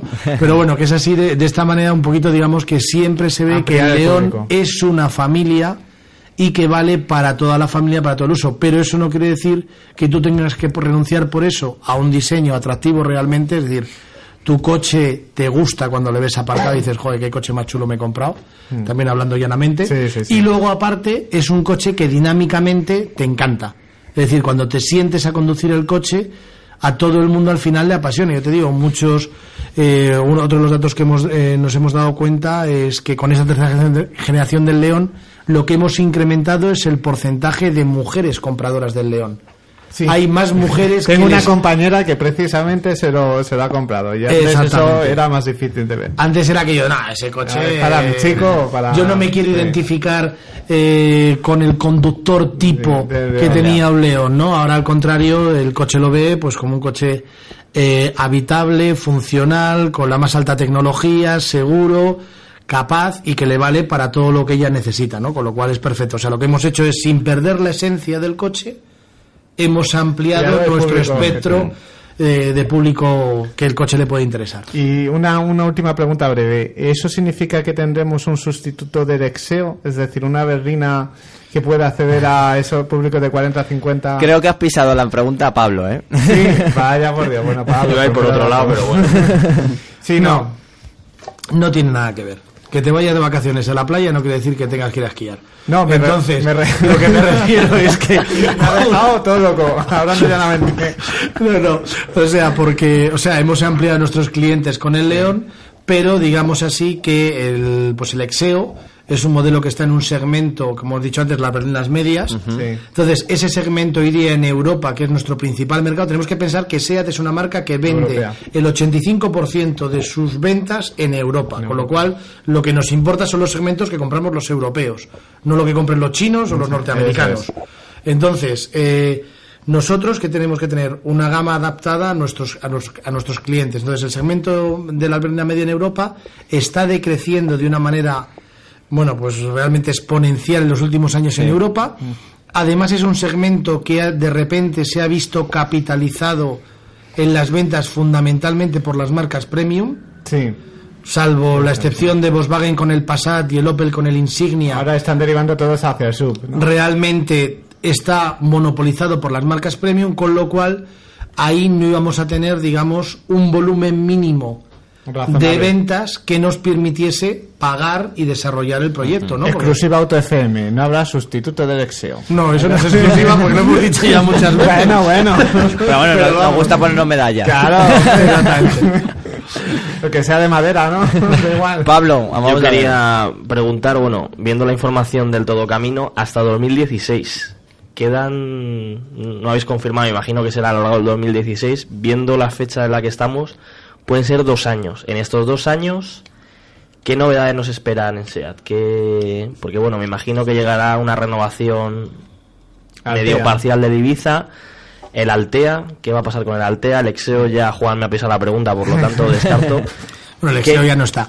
por eso, Ya, no está. Entonces, en estos dos años que, que nos esperan hasta que veamos el todo camino de SEAT, ¿qué, qué nos espera? ¿Qué nos Bueno, pues en estos viendo? años lo que espera, lo que vendrá, pues será por una parte la consolidación de la gama León. Todavía no hemos acabado de mostrar todas las variantes de la familia León, es decir, tenemos un León Ecomotive que no ha llegado todavía al mercado, siendo récord de emisiones eh, de CO2, porque el León Ecomotive se queda en 85 gramos por kilómetro de CO2, 87 para el mercado español, porque hay un elemento ahí que no se debe incorporar. Pero bueno, 85, 87 gramos, que estamos hablando de, realmente de unas emisiones ridículas. Y si no me equivoco, cuando lo traduces a consumo son 3,2 litros, me parece, algo así, ¿no? Eh, porque tiene una, una, una relación directa, ¿no? En cuanto al consumo homologado, tenemos también el León ST for Drive, que es la versión de cuatro ruedas motrices del León ST. Eso más de uno ¿Qué? le va a gustar. Muy interesante. Exactamente, que llegará eh, antes de final, o sea, antes del verano. También tendremos el lanzamiento de una versión del León, digamos, más aventurera, más, eh, digamos, eh, más, más de estilo de vida, que será el León Experience, ¿vale? Que es carenado. Por eh, debajo. sí, digamos así que es un concepto más más atractivo, más campero sobre un sobre un León ST y también con motores de más altas prestaciones, ¿no? Digamos ahí. Sería parecido a una variante cross country de estas de los familiares que siempre Bueno, el. Altea tuvo uno. Claro, por eso, Tiene, tiene. Tiene, tiene. Tiene. Tiene, Tuvo. tiene, tiene. Ya te lo estabas cargando. Ya lo estoy cargando. No, hombre, digamos que por decirlo así, por establecer un paralelismo claro con modelos que nosotros vemos de la gama de nuestros primos de Volkswagen o de Audi, sería similar o equivalente a un Passat All Track o un Audi All Road, ¿no? Sería por concepto, ¿no? De- Sí, sí. O sea, un familiar, un poquito más alto de carrocería, con motores potentes y un aspecto así, un look más, más pinta. campero, ¿no? La verdad es que sí, ¿no? El coche es precioso. Lo digo que lo he visto, es precioso. Uy, uy, uy. Ah, Era momento de haber venido con una foto aquí. bueno, pero como la radio no se ve, no, no merece la pena. Somos ra- la traído. somos radio Además que no la tengo todavía, ¿no? Porque todavía no hemos lanzado la primera foto oficial de este coche. Pero bueno, como os digo, tenemos ahí por ahí novedades. Eh, hay más, o sea, pues lo has comentado tú también algunas otras posibilidades. O sea, que todavía tenemos una gama muy joven que acabamos de renovar y hay que darle el, el tiempo de que esta gama se asiente y crezca en el mercado. O sea que Altea,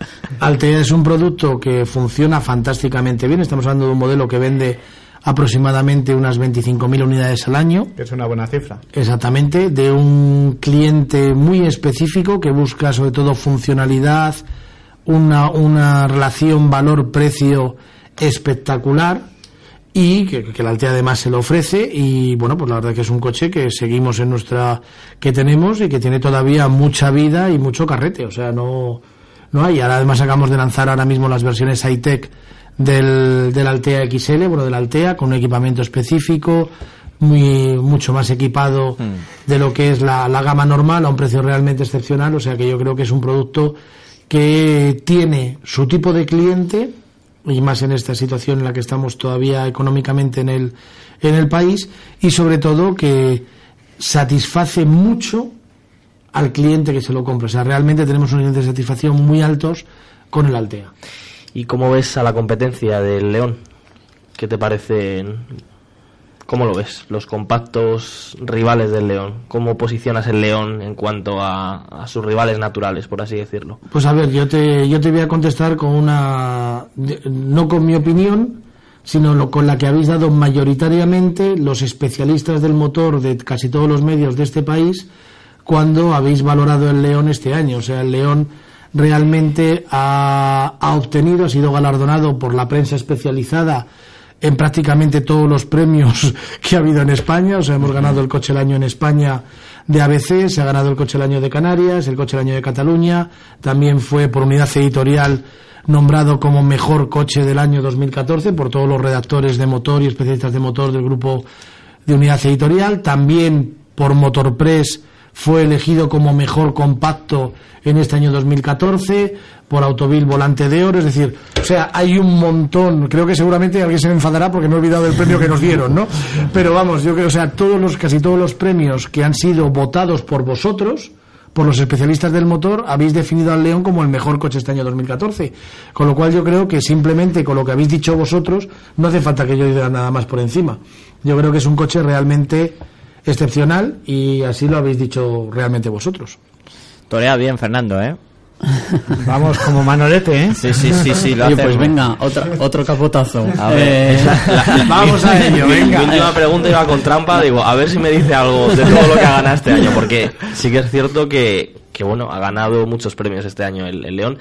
Tiene una competencia muy, muy fuerte y bueno, te he intentado ver si por dónde me salías, pero sí, todos los premios que, ha recibido, la verdad que, que bueno, pues dan que el coche mm, nos ha gustado. O sea, yo reconozco que, que las unidades que hemos tenido de prensa y demás, el cambio ha sido muy radical respecto al anterior. El anterior permanecía todavía en el mercado, pues porque el coche como coche era muy buen coche, ya tenía cosas que, que bueno, pues eh, interiores, acabados y demás, y con esto ha mejorado principalmente, lo hemos dicho muchas veces, o sea, esos pequeños defectos que tenía el coche, con esta nueva versión, esta nueva unidad, la nueva generación del León, han cambiado, o sea, y bueno, luego aparte pues todas las carrocerías que lo hacen prácticamente la piedra un poco de, de Seat, porque como hemos estado diciendo, eh, Altea Track no va a haber versión de más, pero bueno, va a haber un León ST tracción 4x4 con estética todo terreno, todo camino. Que versión deportiva, sentido, yo creo, que eh, no hace falta una versión deportiva en SEAT porque tenemos el SC, o sea, al final es un coche que yo creo, bueno, como has estado diciendo tú, que es, es una piedra muy fuerte en, en la actual SEAT, entonces Va a llegar a cubrir- muy completa, Va, claro. a llegar, va a llegar a cubrir muchos tipos de clientes, El tiene una oferta muy amplia. Claro. O sea, realmente, mira, el Exeo, que era un fantástico, una fantástica berlina media, pero resulta que si tú comparas eh, punto por punto un Exeo ST con un León ST, resulta que el León ST, estando un segmento por debajo, le gana en todas las medidas de habitabilidad, capacidad de maletero, además a nivel de eh, posibilidades tecnológicas de lo que ofrece el coche, es decir, o sea, tenemos que un León ya llega con opción de eh, cruise control activo, eh, lleva una, una suspensión activa, tiene un, o sea, un navegador de última generación con un sistema multimedia de pantalla táctil, o sea, como si fuera, digamos, un dispositivo, una tablet. Sí. O sea, realmente cumple, está a la última y cumple con todo lo que puede pedir un cliente hoy día, además de, pues eso, lo que decíamos, una habitabilidad destacable, con lo cual realmente abarca muchas opciones y yo creo que es un producto global. Además, bueno, pues como, como decíamos antes, y vuelvo a tomar lo que me había preguntado anteriormente, que es que, eh, fíjate, o sea, lo habéis dicho vosotros los especialistas, pero también lo avalan los resultados comerciales, con un crecimiento en nuestro mercado, en España, el León el año pasado ha crecido un 22% versus el año anterior, pero te voy a dar un dato más interesante. En estos meses que llevamos, en enero y febrero, que son los datos acumulados que hay, marzo hasta el lunes no acaba, el León ha crecido en casi un 20% respecto al año anterior. Y tú me dices, bueno, pero claro, es que está creciendo, pero el mercado ahora no es muy grande, etcétera. Pero fíjate que en enero y febrero del año pasado nosotros estábamos lanzando el coche al mercado, con lo cual más que los pedidos de clientes, lo que estás es lo que se dice comercialmente, también de manera coloquial, que te gusta de tanto, estamos llenando el tubo. Es decir, hay que llevar Sí. todos los coches a los concesionarios, hay que reponer el stock de leones nuevos, con lo cual, digamos que se produce eh, todo lo que da la capacidad para llenar el, Es más, el hemos, stock. comen- hemos comentado aquí en Auto FM de una- un nuevo turno que ha, que ha Sí, ampliado Motoreta. efectivamente, hemos ampliado la, pro- la producción a un tercer turno. Eso ha permitido además contratar 450 empleados más para la fábrica de Martorell para dar, pos- eh, para dar capacidad y dar respuesta a esta, a esta petición de, de volumen que tenemos por parte de todos los mercados. Entonces, bueno, pues como te digo, o sea, eso permite, o sea, el ver cómo realmente el León está funcionando tanto a nivel de ventas como también pues ha sido realmente apreciado por vosotros, ¿no? Lo del coche del año es algo a destacar porque hacía 28 años que SEAT no ganaba el coche del año en España y bueno, pues esta vez se lo lleva un producto que es 100% español. O sea, es un vehículo diseñado, desarrollado y que se produce aquí. Yo creo que es un dato importante que estemos hablando que un vehículo que está funcionando también, un modelo que está funcionando también, es Made in Spain al 100%. Bueno, y para terminar, que quería, creo que Enrique, para hacer Sí. el último capote. Eh, una parte de, de la identidad de SEAT siempre ha sido la competición. eh, ha logrado éxitos importantes a este nivel. Eh, este año cre- creo que hay alguna novedad en este sentido con el con el Cup Racer, con el. León que va a competir en. Eurocup. Eh, ¿Cuál es la, la previsión de SEAT en este sentido? Porque este año también se inicia una nueva etapa en el Mundial de Turismos, que es una competición fetiche también para SEAT. Y bueno, pues eh, este coche cuando lo vimos eh, la primera vez eh, nos dirigía directamente hacia ahí, pero parece que la cosa está un poco más parada, ¿no? Bueno, a ver, la política de SEA respecto a la competición no ha cambiado en los últimos años. No estamos dedicados a la competición cliente, es decir, nosotros lo que estamos haciendo es proveer a nuestros clientes de competición de modelos totalmente competitivos y adecuados para prácticamente casi todos los campeonatos que se disputan en Europa. Eh, con el León Cup Racer no ha sido distinto, o sea, digamos así que el León Cup Racer es el Supercopa 3. Si de la primera generación tuvimos el Supercopa 1, de la segunda generación el Supercopa 2, pues ahora de este nuevo León también hemos desarrollado un coche de carreras, ¿no? Y el salto también yo creo que ha sido un poco como en el coche de, serie, porque el Cup Racer con sus 330 caballos es un pedazo de coche de carreras, ¿no? O sea, tiene realmente unas cualidades fantásticas y bueno, pues lo que dices, ahora en breve entregaremos, lo está en plena producción Seat Sport de los coches y en breve entregaremos las unidades a los pilotos que han comprado y que han, eh, bueno, pues eh, que van a participar en la Eurocopa de SEAT, que va a ser pues seis meetings en circuitos realmente de primera línea, o sea, circuitos con, con fuerza, porque estamos hablando de que van a correr en Montmeló, van a correr en Nürburgring, van a correr en, en circuitos en Fransco, eh, Spa, o sea, eh, realmente no me sé todos los circuitos a la de memoria. Monza, Eh, Monza, Silverstone. exactamente, Monza, Silverstone, exactamente. Creo que solamente hay uno que estaba pendiente, que si era Portimao o era Salzburg Ring. eh, pero bueno, prácticamente está definida la temporada. eh, van a ser circuitos llamativos, que a todo el mundo le, le- le pone correr en un circuito estas características. Y bueno, y es lo que estamos haciendo. O sea, tenemos por un lado el Ibiza Trophy, por otro lado, como para acceder a la competición, un coche muy facilito de conducir pero con muchas posibilidades. Y luego el León Cup Racer, como ya hablando, un coche con prestaciones, como tú decías, de mundial de turismos. Eh, pero por estos momentos no pretendemos ir a ninguna competición en la que corramos de una manera oficial. Pues con esta guinda terminamos el especial de SEAT. Seguimos, nos faltan algunas noticias semanales, eh, competición y por supuesto Fórmula 1 y auto fácil, ¿no, Pablo? Eso es. Venga, seguimos aquí en copemadridsur.es.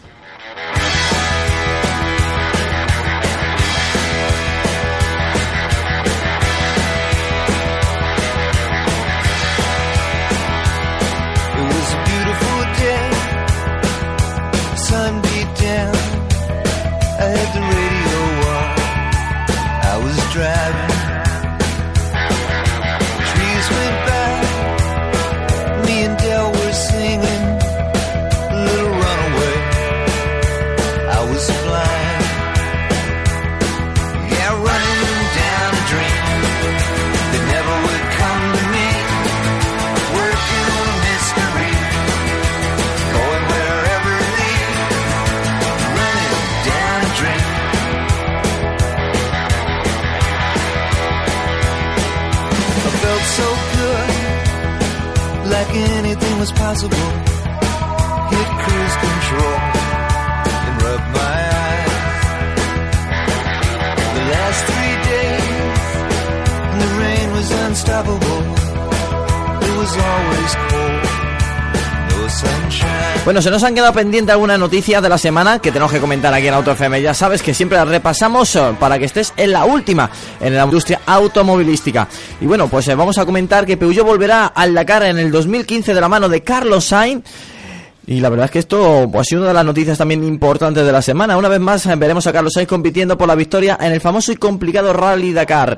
Pues, y Peugeot ha apostado por él y bueno, pues eh, veremos un 2008 eh, entrando en las dunas, saliendo en las dunas en Argentina. Pues mm, la verdad es que tiene muy buena pinta. ¿Qué opinas, Álvaro? Pues a mí la verdad que es una noticia que, que me ha hecho bastante ilusión. Ya en Madrid Motor Days Teo Martín dio una pequeña pincelada cuando, cuando estuvo Carlos Sainz por allí y la verdad que, que yo creo que era, era una realidad y que tarde o temprano iba, iba a aparecer. Y bueno, también hay que mencionar que el compañero que va a llevar Cyril Express también es un, es un buen dakariano, ha ganado varias veces en, en moto, o sea que yo creo que hacen un tándem muy bueno. Y respecto al vehículo, pues también va a ser bonito porque yo creo que van a recopilar un poco la, el mítico 25 205 T16 cubo para el Dakar, ¿no? En esta ocasión va a ser la base del 208 T16 que, que coronó Pikes Peak con, con Loeb. Entonces yo creo que también por ese aspecto, yo creo que va a ser mítico en, en todos los aspectos, que Peugeot vuelve al Dakar, que lo hace con un vehículo que, que emula a un vehículo mítico de, de la marca. Entonces yo yo creo que puede haber sorpresas el año que viene. Sí, hay muchos recuerdos, ¿eh? La Mm. vuelta de al Dakar nos hace rememorar el 205 Sí, el y el 405 también. como, 405. eh, a Ari Batanen, que Mm. parecía entonces un semidios, y ahora ves a Stefan Peter Hansel con, Mm. con tropecientos Dakar a sus espaldas. Pero, pero se yo no sé cómo lo veréis, pero me pe- Carlos Sainz con un Peugeot marca oficial Sí. A poco claro que, le rehuya un poco la mala suerte y esas cosas que siempre parece que le, le acompaña. Y aparte que también, en la parte de ser un buen piloto, es un buen un buen Hombre, pone los coches, técnico. lo- pone los coches a punto, que se lo digan a Subaru, que se lo digan a Volkswagen con el coche campeón del Sí, mundo, que lo puso a punto él Mm. antes que lo condujera eh. Sebastián Ogier, y allí donde va y coge un coche eh, lo hace campeón. Pues seguro que lo hace también campeón y estaremos muy atentos a él y a Peugeot. Bueno, eh, el BMW X7, has escuchado bien, ¿eh? X7 es el próximo sub de la marca alemana. Bueno, digamos que en otros mercados que los vehículos eh, de gran tallaje tienen pues en muchas ventas, como es Estados Unidos y en China, pues eh, la han acogido con muy buena noticia esta, la BMW X7, en especial en el mercado eh, americano. Digamos que es una X5 bien alimentado, porque eh, no va a ser pequeño. Hombre, el primer boceto sí, al menos el, el frontal recuerda mucho al X5 de, de hoy en día. Y la verdad que es que BMW últimamente está, está que lo tira con los lanzamientos, con el Serie 2 Active Tourer, con el Serie 4 Gran Coupé, con el X4. El Serie 2. Exactamente, o sea, y eso que X6 se rumoreaba hace unos meses que lo hablamos aquí en OTFM, que bueno, igual no tenía siguiente generación, que a ver qué, qué iba a pasar. Y ahora al final con el X7, bueno, el rival más, más parecido pues el, el clase GL de Mercedes, porque el Audi tiene el Q7, pero claro, también habrá que ver dimensiones de este nuevo X7 y demás, y habrá que esperar Bueno, a el ver Q7 también es grande, eh, cuidado. Mm, Sí, pero bueno, ahí a lo mejor tendrías el X5 No sé, no sé. también. Entonces, El X5 es más, más pequeño. Sí. Mm. Pero te quiero decir que actualmente el X5 se compara con el Q7, con el lo más grande Q7 y el Land el- Cruiser, el, el Land Cruiser 200 son los, bueno, y el Mm. GL, son los modelos Son los más más, grandes. más grandes. Mm. Yo creo que aquí en, en España eh, no le No, veo y yo este modelo le- mercado, le veo no. futuras en Estados Unidos. Ahí en Estados Unidos posiblemente sí, Mm. Pero aquí no le veo. Ya un X5 es un coche grande, yo creo que ya tiene un tamaño considerable. No sé, venderán alguno, pero. Tener éxito en Estados Unidos es como si no tienes un éxito en el Claro. resto del mundo. Hombre, ¿eh? y en Estados A Unidos nivel es que de- realmente se lleva lo grande. Es así. Claro, claro, claro, por eso bueno, de hecho se va a fabricar ahí junto con el X, el X5 y el, y el X6. Entonces, Álvaro, Álvaro sugiere que nos lo dejen probar un día, ¿verdad? Por aquí Bueno, apunta, a ver. no voy a decir quién apunta Sí, que, sí, hay que que es verdad que no entran en los parkings los coches tan grandes. Cada vez son más pequeños y, Hombre, eso en, es un dato a esta- tener en- en en cuenta. Estados Unidos los aparcan delante de, la, de casa y no tienen ese problema. Eso también es verdad. No, yo creo que es un, yo creo que es un mercado, es un Sí, mercado que aquí en que- España sí. hace lo que hemos hablado alguna vez, hace 6, 7 años antes de la crisis, que, que cualquier piso, cualquier constructor le venía acompañado siempre un De un Q5, Cayenne un o- Q7, un Cayenne, un Tuareg y demás. Yo creo que hoy en día todo eso ha Es el cambiado. pasado. Sí. Bueno, yo pues otro gallo en el corral, el futuro X7. Ahora nos vamos otra vez a la competición. No, hablamos de Toyota, hablamos del TS040, mil caballos para intentar ganar a Audi e intentar ganar a Porsche en el, en el bueno, en la ma- maravillosa carrera de Le Mans, que no me salía. Bueno, pues eh, ya sabéis que en Auto FM hicimos las 24 horas de Le Mans, las 24 horas seguidas sin descanso. La verdad que estamos muy orgullosos de esa, bueno, anécdota Hazaña. y hazaña. Y bueno, pues eh, tenemos que comentar, por supuesto, la de todo las noticias que nos llegan de Le Mans. Y esta, pues eh, Toyota, eh, el Toyota ETS 040 con mil caballos viene muy, pero que muy fuerte. Toyota este año, en el 2014, para ganar, ¿eh? Quería, quería hacer una mención también, ya que hablabas de Toyota, aunque no sea alemán, y es que ya se ha visto probando al Toyota Yaris en, en, en- bueno, en, en circuito, no, en El circuito de- no. el de Mans. No, El de rally. Perdona, el de rallies. El de rallies, Ahí oh, mira. está Enrique al acecho. Vale, pues ha- se han visto ya las primeras fotos y lo que parece confirmarse es que Toyota volverá también al Mundial de Rallies y es una marca mítica que siempre... Bueno, ya veremos, ya veremos si llega por lo menos al Mundial de Rally, pero es un proyecto. Eh, las fotos están ahí. O sea, no es que ya lo supongamos, es que han estado ya probando con el coche. O sea, Bueno, pero de ahí a, es- a- a entrar al Mundial de Rallys es un gran paso, ¿eh? Ya, Lo ya, bueno, pero- como os dais cuenta, es que este año se están viendo, Muchos sobre regresos. todo, muchos regresos que, que hace un par de años Hay dinero. nos llevábamos las manos a la cabeza y, y bueno, SEAT ahora, como hemos comentado con el León, eh, Hyundai también se ha incorporado al Mundial de Rally, o sea, parece que poquito a poco... Solo nos falta el mun- SEAT algún día que vuelva, ¿verdad? Con Todos ese. SEAT Ibiza o ese SEAT Córdoba. Ese Córdoba o Rallycar. Eh, eh. Nosotros no Los hemos abandonado la competición, seguimos dando la competición para clientes con su coche, se mundial, al compran mundial, y mundial. participan en, en cualquier tipo de, de competición para lo que están homologados nuestros coches, con lo cual no hemos abandonado. Otro, otro No de hemos- Manolete, ¿eh? Otro de Manolete. Hoy vamos a pedir las orejas para él, ¿eh? Bueno, seguimos con las noticias semanales. Llega el nuevo motor, el 1200 ETHP de Citroën C4. Es bueno, un 1200 eh, tricilíndrico que sustituye el 1600 VTI eh, con 130 caballos, un par máximo de 230 newton, newton, newton metro. Y la verdad es que está mm, francamente bien por consumos. 4,9 litros eh, homologado, eh, sustituyendo al anterior que tenía una homologación de 6 litros. Pues ya vuelve una noticia más del Donside de motores pequeños, pocas cilindradas y en este caso tricilíndrico. Sí, bueno, lo ha estrenado el C4, me imagino que lo irá incorporando sobre todo, bueno, el, el rival directo, por así decirlo, el 308. Ya en la presentación hace unos meses nos comentaron que, que era un motor que llegaría ahora para marzo-abril. Y bueno, es un motor totalmente nuevo, no sabemos cómo funcionará. Sí que es cierto que, bueno, por, por potencia y por, por concepto de motor, os dais cuenta que ya casi todas las marcas están empezando a tener motores pequeñitos con una baja cilindrada, tres cilindros, cuatro cilindros, en el caso del grupo BAC, por ejemplo. Pero bueno, todas con turbo y alrededor de 130 caballos. O sea que yo creo que va a ser la tónica un poco de... Vamos, la marca que no tenga un motor de este tipo se va a quedar fuera del carro. Entonces, bueno, yo creo que son motores que funcionan muy bien. El de EcoBoost, por ejemplo, el de Ford, el TSI de Volkswagen, de SEAT, eh, de Skoda. Son motores que, que son muy agradables de conducir y, y bueno, ya no es el miedo a la gasolina que teníamos antes. Yo creo que es una alternativa muy, viable buena muy para, el, vigente. para el diésel. Y yo siempre lo he dicho, o sea, últimamente yo no me planteaba la compra de un diésel teniendo motores de este tipo. Entonces, bueno, A no ser que hagas 35.000 kilómetros al año. Sí, a no ser que hagas eso, en torno entre 15 y 20 mil, Sí. yo creo que todavía te, te compensa el gasolina.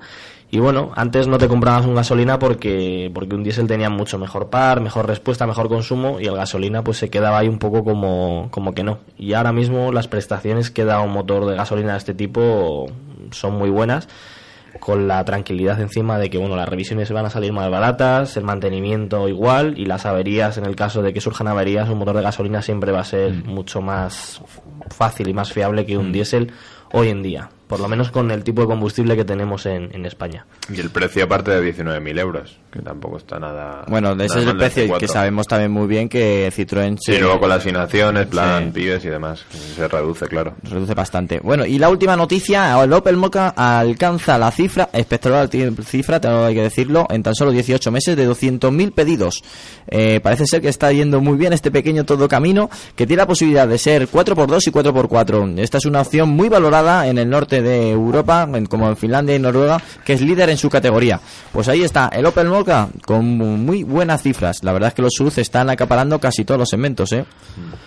Sí, la verdad que es un segmento, pues bueno, que, que todas las marcas están tirando por ahí porque tienes la practicidad de, de un todo camino, un coche un poquito más grande, el comportamiento de un turismo y, y bueno, y la estética pues suele ser bastante atractiva. Entonces yo creo que son, es un segmento, bueno, mirar SEAT ahora con el, con el suyo, o sea que es que, que es un segmento que, que está en, en auge, o sea que yo creo que, que está muy bien. Yo creo que aquí, si me dejas meter baza, Venga, simplemente, sí. aunque ya sé la parte noticias acaba lo nuestro, eh, la parte de SEAT, yo sí quiero decirte que es una evolución también del cliente. Es decir, hace unos años la gente se lanzó a los monovolúmenes, pero el monovolumen eh, cumplía la parte de tener una capacidad muy destacada, pero era un coche con un diseño normalmente anodino, que dinámicamente no era nada interesante, o sea, era un coche realmente que sobre todo lo que prestaba era la practicidad.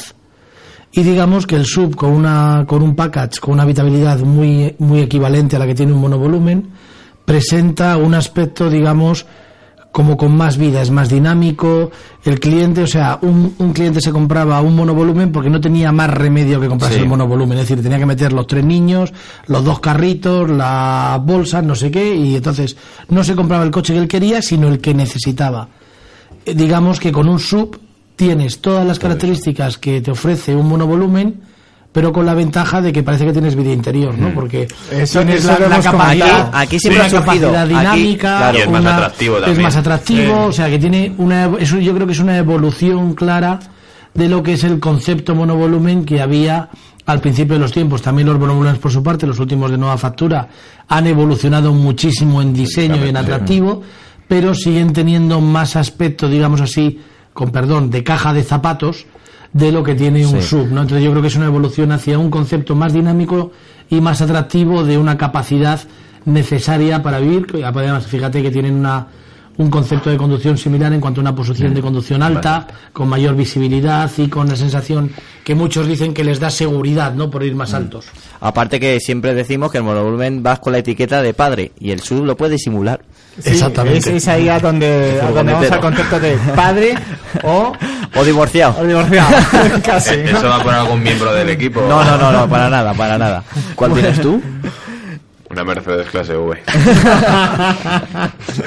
no Pero vaya Mercedes clase V. No Bueno, bueno, bueno, todavía, ¿eh? bueno, no vamos como competición, no vamos como competición. Hombre, pues yo te digo que una Alhambra está muy bien, ¿eh?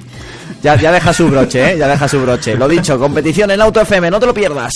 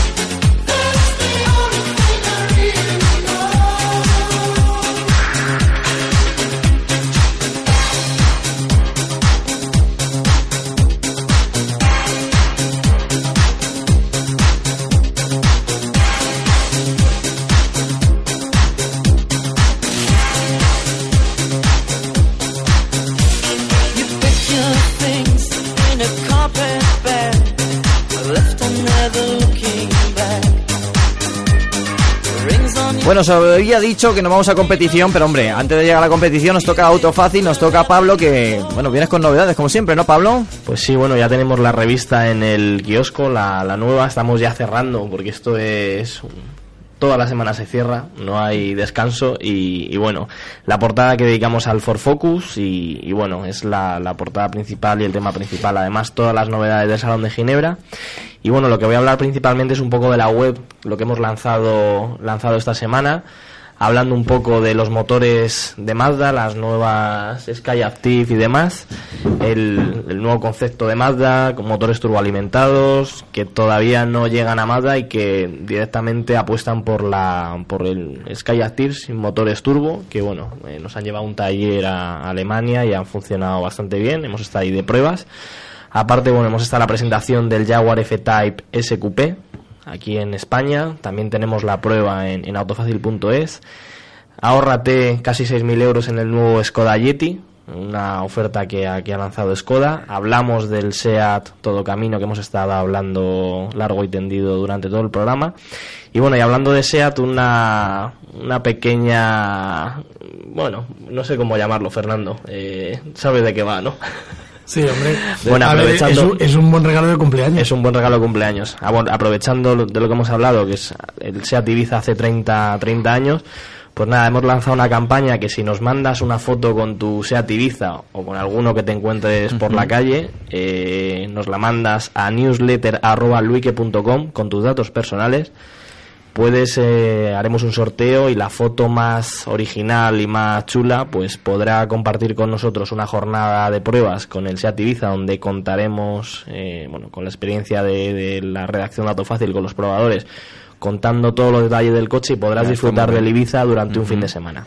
Oye, pues Entonces, está una propuesta es- muy buena, ¿eh? Sí, es una cosa divertida, una cosa que, que, bueno, tanto si eres propietario de un Ibiza como si no lo eres, eh, te damos la oportunidad de, de que, bueno, pues eh, puedas conocer el coche al detalle gracias a, a los probadores y redactores de la revista y luego pues poder disfrutar el coche durante un fin de semana para que te vayas donde, donde quieras y disfrutes Y- y de puedas presumir 100%. de Ibiza. y puedas presumir de Ibiza o sea que al final como veis eh, sí que ha sido especial de SEAT porque vamos hasta hasta nosotros hemos lanzado una, una se quejará luego Fernando, luego se queja y, y yo muchas veces se lo digo, yo, ¿por qué te quejas tanto, Fernando? Pero cualquiera que te oiga, los oyentes no me conocen y se van a pensar que soy aquí un gruñón, ¿no? En No, no, absoluto. no.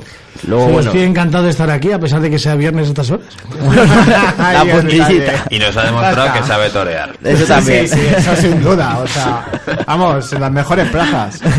También, bueno, hemos aprovechado esta semana, hemos estado en dos presentaciones que, bueno, consideramos que son importantes. La del Volkswagen Golf GTE, hemos tenido la oportunidad de, de probarlo en Alemania, y la del Mercedes Clase C, que, bueno, consideramos que va a ser un coche que, este año va a dar mucho que hablar, puesto que, bueno, viene cargado de novedades en cuanto a tecnología, un diseño totalmente nuevo, una nueva generación. Y que, bueno, nos ha gustado, pero bueno, si queréis leer la prueba al detalle en autofácil.es podéis leer todo con pelos y señales. Bueno, hablando de pruebas, eh, la próxima semana hablaremos del Porsche Macan, que estaremos en la presentación nacional de dicho coche. eh, que la verdad es que de vez en cuando meteros una presentación sé que os gusta y ahí la vais a tener. Y aparte recuerdo que este fin de semana tenemos el curso de probador de todoterrenos eh, con la Fundación Luique. El mes que viene tenemos el de curso de control de derrapaje. Pero este fin de semana nos toca el de probador todoterreno. Hemos estado con las teóricas esta tarde en el banco de potencia. Y mañana nos iremos a Segovia a un circuito, al circuito Bercimuel en, en Riaza, donde con los cinco todoterrenos y los diez alumnos que tenemos, pues les enseñaremos principalmente a controlar el coche en lo que es en campo, eh, maniobras, diferentes ejercicios y luego una pequeña ruta que hemos preparado por la, por la zona de Riaza. Esperemos que no, no nos llueva Bonita porque- zona, ¿eh? Sí, Muy bonita. muy bonita, pero nos anda lluvias, o sea que va a estar, va a estar divertido. Aún así va a ser bonita. Sí, Claro. sí, muy divertido. Ese circuito con lluvia es divertidísimo. Sí, pues a ver, a ver qué tal. Y nada más. No, bueno, está bien, está bien, ¿eh? Bueno, pues ahora sí que sí, nos vamos con la competición.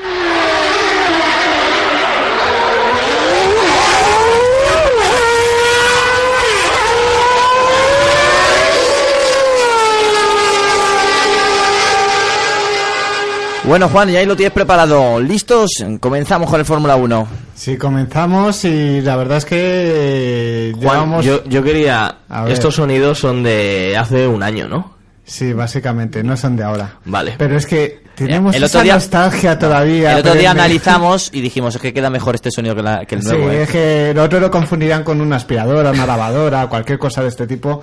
Y claro, al oyente no le podemos, no le podemos hacer pasar por eso dos veces, ¿no? Ya suficiente tiene con verlo, con verlo en la televisión. Pues nada, eh, tenemos como siempre varias noticias. eh, tenemos la Fórmula 1 en el circuito de Malasia dándonos una nueva muestra del espectáculo que, que vamos a poder ver este año.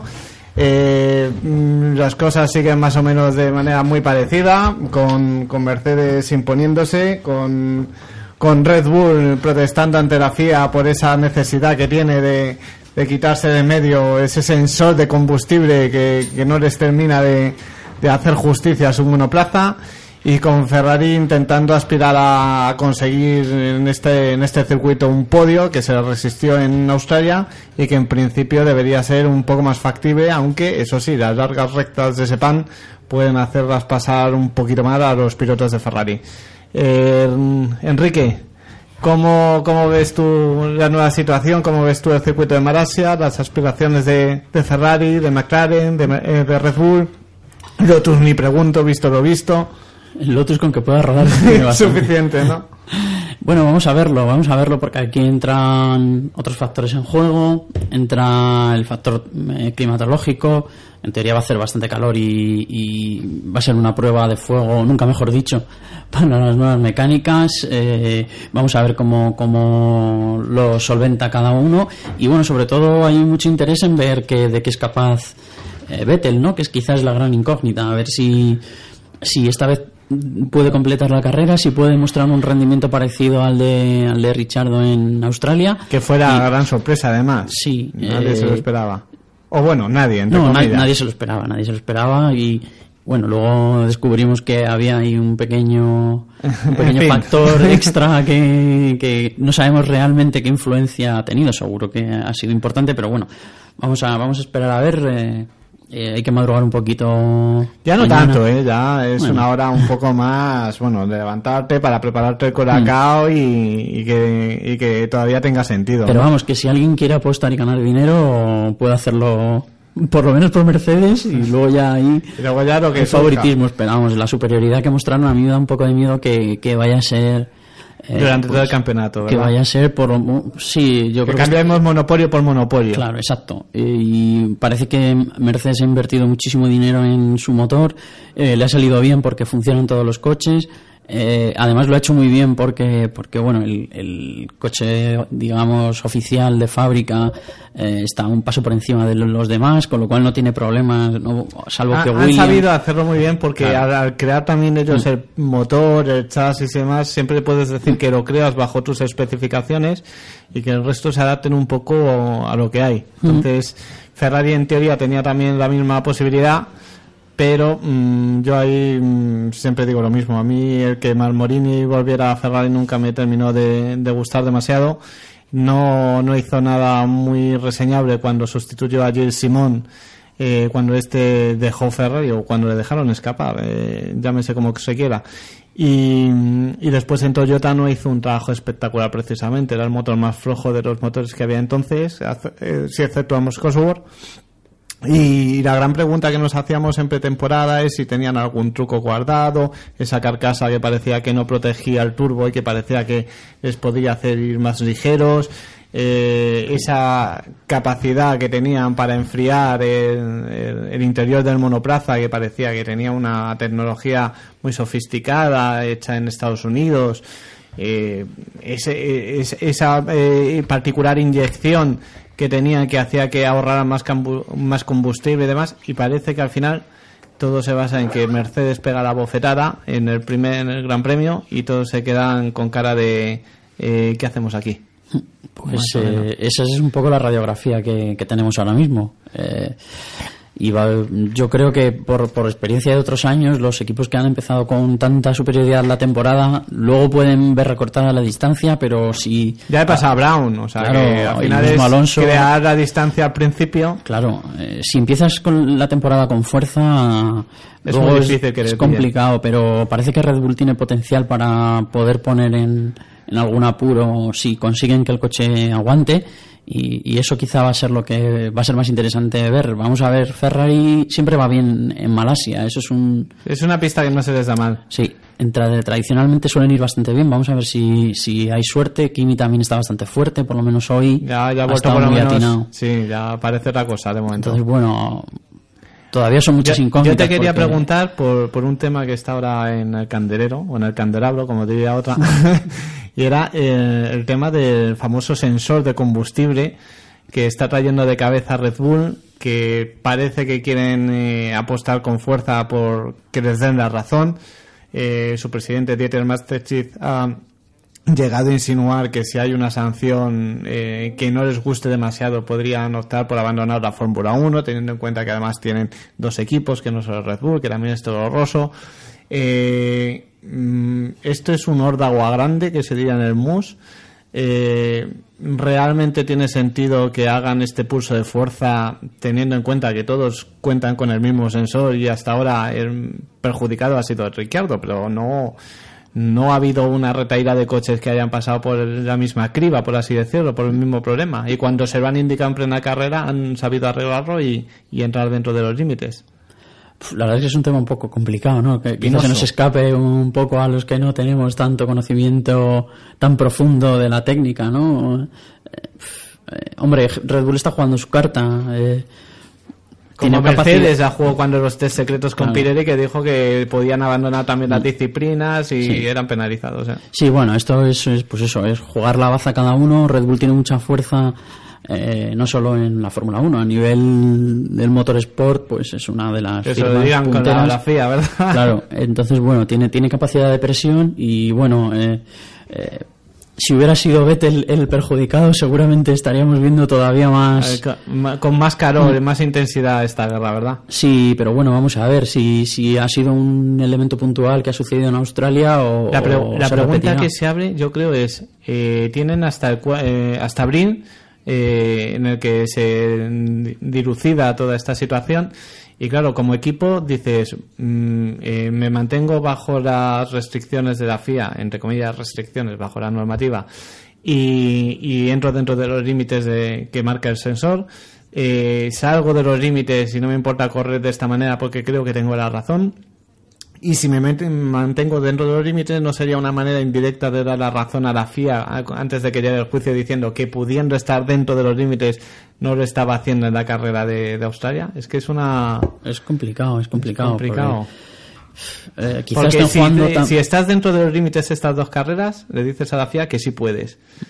Y si no, te arriesgas a que haya una sanción de tres carreras que ya están diciendo por allí que podría ser lo que. Sí, lo, lo peor de todo es que genera una situación de provisionalidad eh, Poco en rara. el campeonato que no, no sabemos que, bueno, afortunadamente, o bueno, nunca se sabe, ¿no? Qué puede pasar, pero no ha sido Vettel el, el, El perjudicado. el perjudicado y en teoría Richardo pues tendrá más complicado. Las pruebas con gaseosa, ¿no? Claro, tendrá más complicado pelear por el título, pero imagínate que estábamos hablando de 20 puntos eh, que están en el alero del casillero de Vettel, ¿no?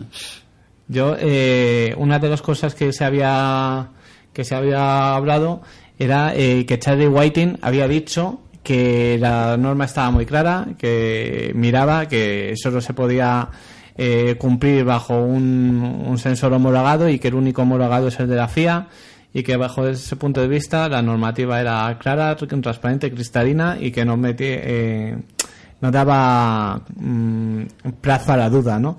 Eh, ¿Tú crees que se ha cambiado la temática de los Pirelli, que antes eran como un poco el tema de conversación por una nueva moda, en Bueno, este caso? Esperemos que no, porque esto es más complicado Porque y... como lo quiten, es que la cuestión es que eh, la última noticia que hemos podido ver es que eh, Horner quería presionar a la FIA para que teniendo, terminaran quitando el elemento y, y pudieran ir todos los coches sin ese sensor. Claro, eh, la cuestión estaba en que iba a permitir un mapeado para eh, exprimir la potencia en determinadas en determinados momentos de carrera, ¿no? Como diciendo, bueno, pues ahora en vez de 100 kilogramos por por hora, pues vamos a ir a 200 en, en este y entonces iba uno de los temores era que creara tal diferencia de, de velocidades entre los monoplazas tan abultada que creara situaciones de peligro, situaciones de accidente. Entonces, ¿Tú qué crees? ¿Terminarán quitándolo o vamos a Es- esperar? Es imposible de saber. Veremos cómo, veremos con qué fuerza siguen reclamándolo. Eh, cómo a lo mejor tienen, si tienen una buena carrera en Malasia se olvida un poco el, el tema. el tema, o si no, pues siguen insistiendo. No sé. Eh, es difícil. Te parece como los difusores, sopra- eh, los difusores soprados, ¿verdad?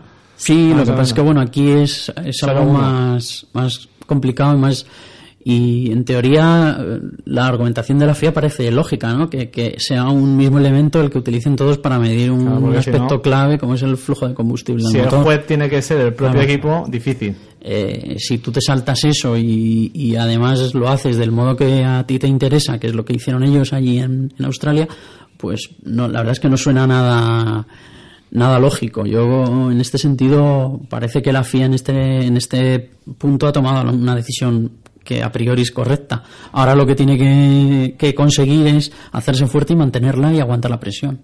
Al otro lado tenemos a Ricardo Navarro. Ricardo, Hola, ¿qué tal? Buenas noches. buenas noches. Eh, estamos hablando eh, de la temática que hay ahora mismo de moda ¿no? en la Fórmula 1, que es el tema del sensor de, combustible que mide el flujo de combustible por tiempo, eh, en este caso de Red Bull, y, la amenaza que han hecho a la FIA de si no si reciben una sanción un poco desproporcionada o que no consideran de su agrado, abandonar la Fórmula 1. Y lo último que ha salido es que Horner había indicado que al ser un- una, una norma tan difícil de cumplir debido a los fallos que daba el sensor y demás, que la propuesta que ellos hacían es que definitivamente se eliminara, que no tuvieran los equipos que utilizar ese sensor y que cada uno pudiera utilizar la cantidad de combustible por tiempo que estimara más oportuna. ¿Tú cómo lo ves? Bueno, es, esto es un problema del- es, eh, que ya viene hace tiempo, ¿no? Eh, Porque ellos ya saben, este problema se lo iban a encontrar debido también a- al, al exceso que tiene con el motor Renault, ¿no? Entonces, pero bueno, yo creo que es una cosa que supongo que lo solucionarán rápido, en vista que solo es una carrera de campeonato y realmente aquí lo que prima son los intereses de todos los equipos y supongo que esto lo solucionarán pronto. Eh, una de las cosas que también estábamos hablando, Ricardo, era el estado de forma de los equipos. Eh, supuestamente ahora viendo los libres, mm, lo primero que piensas es, bueno, Ferrari no está tan mal. También es cierto que, que Malasia se les da un poquito mejor. Eh, un circuito que siempre a Alonso le ha gustado, que mm, no siempre ha tenido buena suerte en él. Eh, hemos tenido un poco de todo, ¿no? En Malasia con, con Fernando. Eh, después tenemos la opción de, de los McLaren con la sorpresa de Magnussen, que está un poco revolucionando el concepto que se tiene que se tenía de él, ¿no? Todo el mundo decía al principio que, que era muy joven, más o menos como Hamilton, ¿no? Que, que no que había que hacerlo con más con más tiempo y demás y parece que, que ha llegado con ganas de morder desde el principio. Eh, ¿Cómo ves las alternativas? Descartando yo creo que a Lotus, ¿no? Porque, como decía Enrique, suficiente tienen con acabar el Gran Premio. Sí, sí, sí. Bueno, yo creo que una cosa que queda muy clara desde la Gran Premio de Australia es que el motor Mercedes es una ventaja ahora mismo para los equipos que lo montan, ¿no?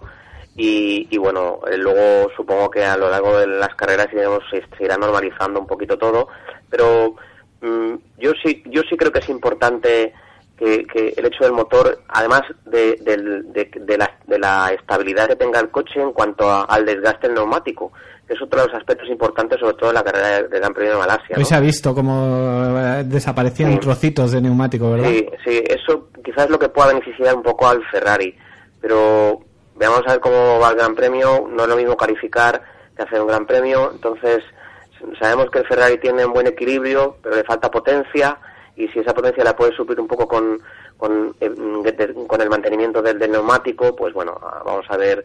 Yo creo que Ferrari tiene una buena opción esta carrera porque es un equipo que, que bueno, aunque le falta potencia, tiene el coche bastante equilibrado.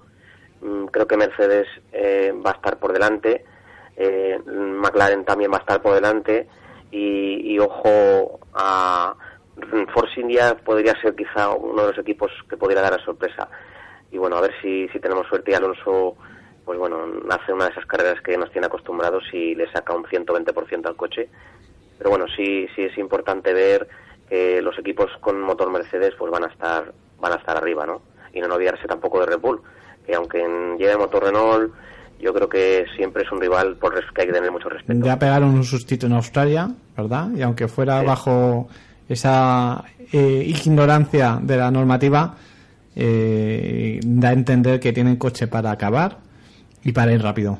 Y lo único que tenemos que saber ahora es cuánto de rápido pueden ir en Malasia respetando la normativa. Que esa es la Bueno, duda. Sí, la, ventaja la ventaja que tiene Red Bull es que siempre han tenido el coche muy bien equilibrado. Entonces, una carencia ahora mismo de motor la pueden suplir, pues en, por ejemplo, en curva rápida o, o, o en, desgastar un poquito menos el neumático. Pero bueno, eh, ya te digo, lo que la ventaja que puede tener Ferrari también la puede tener Red Bull. Con lo cual, eh, hay que ver un poquito cómo va la carrera, ¿no? Yo ya digo que para mí los principales favoritos van a ser van a ser los pilotos de Mercedes y seguramente se sumará algún piloto, pues Fernando Alonso esperemos, o, o no sabemos si Vettel, pero puede que, puede que esté por ahí, a ver si tenemos un poquito de suerte. Eh, Sí, bueno, yo solo quería apuntar una cosita porque eh, de las de las pocas conclusiones que, que han comentado en Ferrari sobre el rendimiento del coche en, en Australia, eh, han, han pun- puntuado los, los aspectos fuertes y los débiles. Entre los fuertes es la velocidad del paso por curva rápida y entre los débiles la velocidad en recta, que quizá en Malasia pueda ser un punto complicado porque tiene dos Y si no salen delante, que claro es el y, tema. y sobre todo que bueno ya lo vimos que no no tenía posibilidad en ningún momento de atacar a, al Force India cuando en Australia se peleó con Hulkenberg durante un buen tiempo en y carrera después cuando lo superó ya sí que tuvo ritmo. Mm, entonces eh, eso Claro, es que- va a ser un es hándicap ¿eh? Es que hay que también tener en cuenta una cosa, que no es lo mismo atacar que defenderse. Entonces, eh, yo pienso que, que dependiendo de la estrategia de cada piloto, luego cómo, cómo se acopla el circuito, son tantas cosas que tantos puntos este año que hay que tener en cuenta, con, a diferencia del año pasado, que, que yo creo que es muy importante. ¿no? El neumático este año quizá es, puede ser un poquito menos, pero bueno, en una carrera como Malasia, en el cual podemos pasar de una tom- de, de- de temperaturas eh, exageradas, eh, en fin, hay que tenerlo todo en cuenta, ¿eh? yo creo. Eh, Ricardo, ya para terminar, para terminar, terminamos con esta. Eh, eh, eh, se ha comentado de una de las cosas que ha habido en la rueda de prensa de pilotos, la relación entre Fernando y Kimi, y la gente se ha sorprendido un poco de, de- de que tuvieran buena relación, ¿no? Porque ellos han comentado que sin problemas, que se llevan bien, que siempre ha sido así.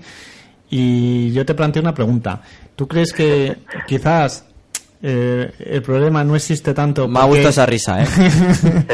porque eh, los dos pilotos se respetan muchísimo mutuamente y no es lo mismo que te llegue un joven novato del que no puedes suponer que tiene mucha calidad, pero a la hora de la verdad desconoce su potencial durante todo un año. Y con Kimi ellos saben con quién se están enfrentando el uno contra el otro, saben lo que hay. Y saben que si gana, si ganan cada calificación que ganen a el uno al otro va a ser como un plus para su su prestigio. Y si son ganados por el contrario no va a suponer un desprestigio grande porque es un eh, cualquiera de los dos es campeón del mundo y saben eh, que están muy bien valorados ambos, ¿no? Claro, no olvidemos que estamos hablando de dos campeones del mundo, que son eh, dos pilotos que quizás pueden ser los dos mm, o tres más rápidos de, del campeonato, Fernando Alonso y Kimi, pueden ser dos Los de más completos, yo creo, ¿verdad? Sí, De los más sí, completos. sí. Y, y- y que están en un equipo que se llama Ferrari. Entonces, todo eso eh, es un cóctel que puede ser eh, un- una bebida perfecta y se te pueda traducir en resultados espectaculares que yo no dudo que en alguna carrera seguramente y a lo largo de la temporada veamos algún doblete de Ferrari seguro, ¿eh? Sí. Sí, vamos, seguro, si el coche responde, claro. Pero eh, también es un arma que, un cóctel que puede salir y puede explotar. Es- es, eh, A mí me llamó la atención el portazo que dio Raikkonen cuando cuando lo viste en la tele. Sí, sí, sí. Es que, es que estamos hablando de Kimi Raikkonen, que es el antítesis de lo que puede ser ahora mismo un piloto de Fórmula 1. Eh, claro, eh, Kimi Raikkonen... Eso, eso le picó, le picó, por así Sí. decirlo. A pesar Sí, de bueno. lo frío que dicen, le picó. Recordemos que están, eh, que son dos pilotos que se respetan, pero que cada uno es diferente completamente al otro. Mm. Y, y, y real- realmente yo creo que dentro de Ferrari el apoyo que tiene Fernando Alonso, mm, pues pese a que Raikkonen ha estado también muchos años, ahora mismo no es el mismo. Yo pienso que no, no, no, no reciben el mismo apoyo. No digo de logística y mecánicamente, pero sí, sí a nivel de, pues de, de cariño, como pueda tener Fernando Alonso, o los tifosi incluso. Y todavía le falta a Kimi Raikkonen recuperar mucho tiempo y, y de momento, bueno, vemos que está marcando buenos tiempos y que, bueno, la, la primera carrera no ha sido muy exitosa que digamos, pero vamos a ver qué pasa en Malasia. Pues muchísimas gracias Ricardo, la verdad es que comentar la noticia Fórmula 1 contigo es un privilegio. Sabe Sí, mucho y lo explica muy bien. nada, para nada, muchas gracias. Yo estoy encantado de que me llaméis y, y bueno, ya sabéis, aquí estoy para lo que queráis. Bueno, pues lo dicho, pues te volveremos a llamar, ya hemos cogido la lanza. Muy bien, gracias. Un fuerte abrazo, Un hasta abrazo, luego. Ricardo. Hasta luego. Bueno, pues hasta aquí la Fórmula 1 en Auto FM y ahora nos vamos con la competición, no te lo pierdas, ¿eh? Con eso terminamos aquí en Auto FM, aquí en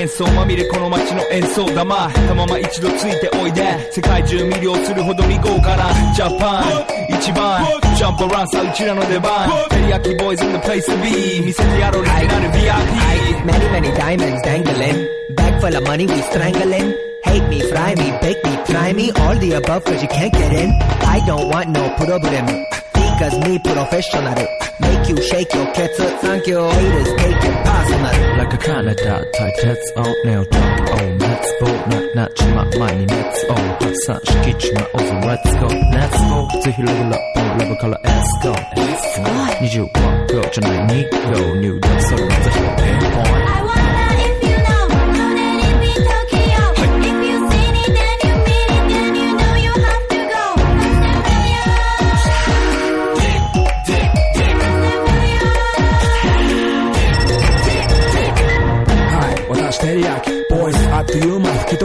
Bueno, vamos a terminar el programa de Auto FM y no podíamos olvidarnos pues de la competición, la competición de rallies y para eso tenemos un experto. Él es José Mayoral de Motor vs Motor. Bienvenido, José. Hola, buenas tardes, noches ya. Tarde, tarde, noche, sí. Bueno, vamos. Dentro de poco no serán tan noches, que vamos a cambiar esta, este fin de semana la, la hora. Bueno, a lo que vamos, que te están muchísima gente expectante para escucharte, para saber las últimas novedades de la competición de las cuatro ruedas. Estamos hablando de los rallies y tú, tú eres un, todo un experto. Con eso, pues, eh, adelante, José. Bueno, pues primero agradecerte tus palabras, pero vamos, poco a poco, como aquel que dice. Bueno, la verdad es que ha sido una semana pues repletita de, de noticias. Eh, el fin de semana pasado se iniciaron los campeonatos de, de tierra y todoterreno en, en esa baja tierra altas de Lorca. Eh, eh, el portugués Romulo Branco vencía en todoterreno, daba un recital. eh, Parece que estaba años luz de, de los españoles y, y un poco el resto pues se quedó un poco expectante por decir, oye, que, que casi le sacó al segundo media hora, estamos hablando. o sea que Eso es mucho, ¿eh? Una supremacía Sí, sí. importantísima.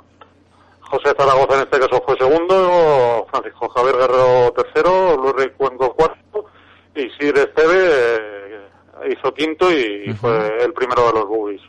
En cuanto a, a rally de tierra, pues la cosa un poco fue complicada. Fue complicada porque durante todo el rally, tanto José Antonio Suárez como, como Sebi Pons eh, estuvieron como ah, pues peleando casi al segundo, habiendo un, un cambio de liderazgo. Bonita todos lucha, y ¿eh? uno de los tramos, sí. La verdad es que fue algo muy, muy interesante de, de ver y bueno, de hecho más de 35.000 personas se, se, se desplazaron a, a ver esa prueba que, que da muestra de, de que el campeonato de tierra vuelve a, a tener un, un resurgir.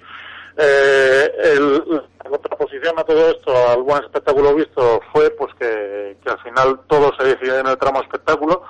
No sabemos a día de hoy si, si el cronometraje fue el oportuno o no fue el oportuno. Al final, como aquel que dice, esto se va a quedar para, para los anales de la historia, pero al final eh, Cohete Suárez fue el, fue el vencedor, eh, sacando un segundo a, a Pons. Cohete está moviendo mucha gente también, ¿eh? Sí, la verdad es que es que vamos, ya te digo que, que fue impresionante bajar bajar allí a Murcia y, y ver el ambiente que, se disfrutó y, y si continúa así a lo largo de toda la temporada, yo creo que, que la tierra va a tener muy mucho que decir. Entonces, pero al final, pues lo he dicho, al final Cohete ganó, Pons eh, segundo, eh, es más, eh, por este pequeño inconveniente, Xavi Pons eh, comunicó que, que dejaba el campeonato, que, que no le parecía correcto la, la toma de tiempos y, y que Ostras. era contraproducente, entonces eh, la bomba informativa eh, el sábado fue fue esa.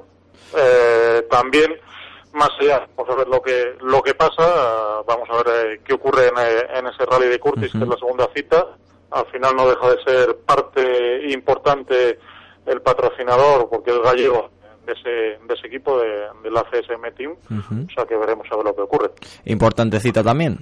Eso es, y, y comentar, pues eh, yo creo que- también noticia es, eh, este fin de semana hay dos citas de importancia, una eh, en el país vecino con, con ese rally sprint de, de fase, yo creo que es uno de los más seguidos a, a nivel mundial, que da más espectáculo, y precisamente va a contar con la presencia de- del español Dani Sordo, yo creo que eh, el Un actual vencedor de, de, de ese rally, eh, en este caso va con Hyundai, veremos eh, lo que puede hacer y A ver cómo funciona. un poco eso es.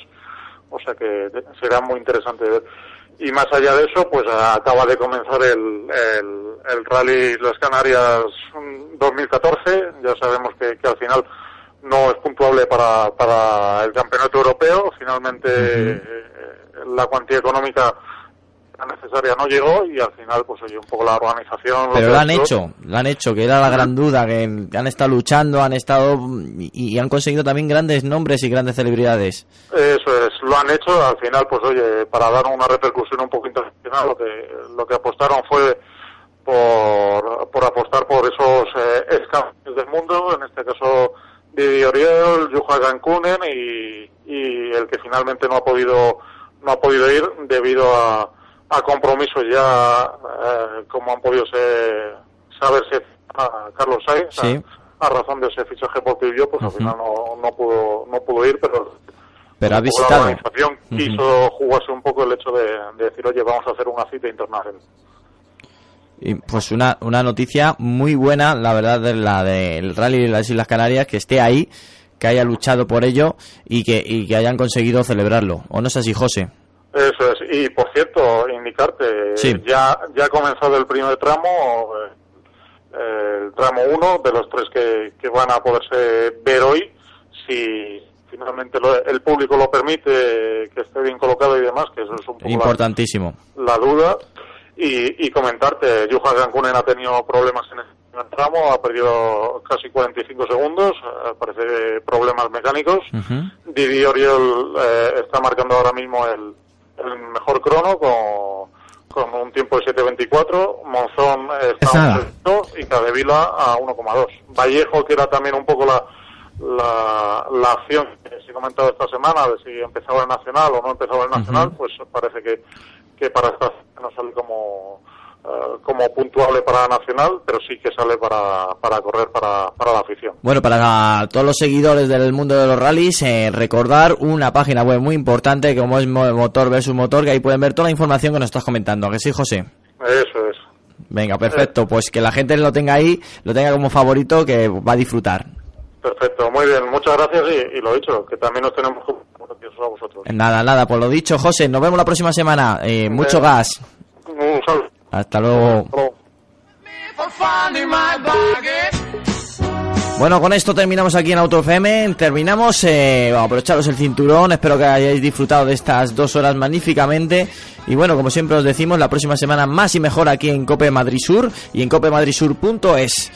Eh, Juan, yo creo que ha estado bien el programa, ¿eh? Ah, está muy bien, No, está no. muy bien, nos lo hemos pasado muy bien y lo importante Hemos es que disfrutado, hemos a disfrutado. la gente le haya gustado. Esperemos que así sea. Eso seguro. Lo dicho, hasta para la próxima semana. Ya sabéis, seguir escuchando Cope Madrid Sur.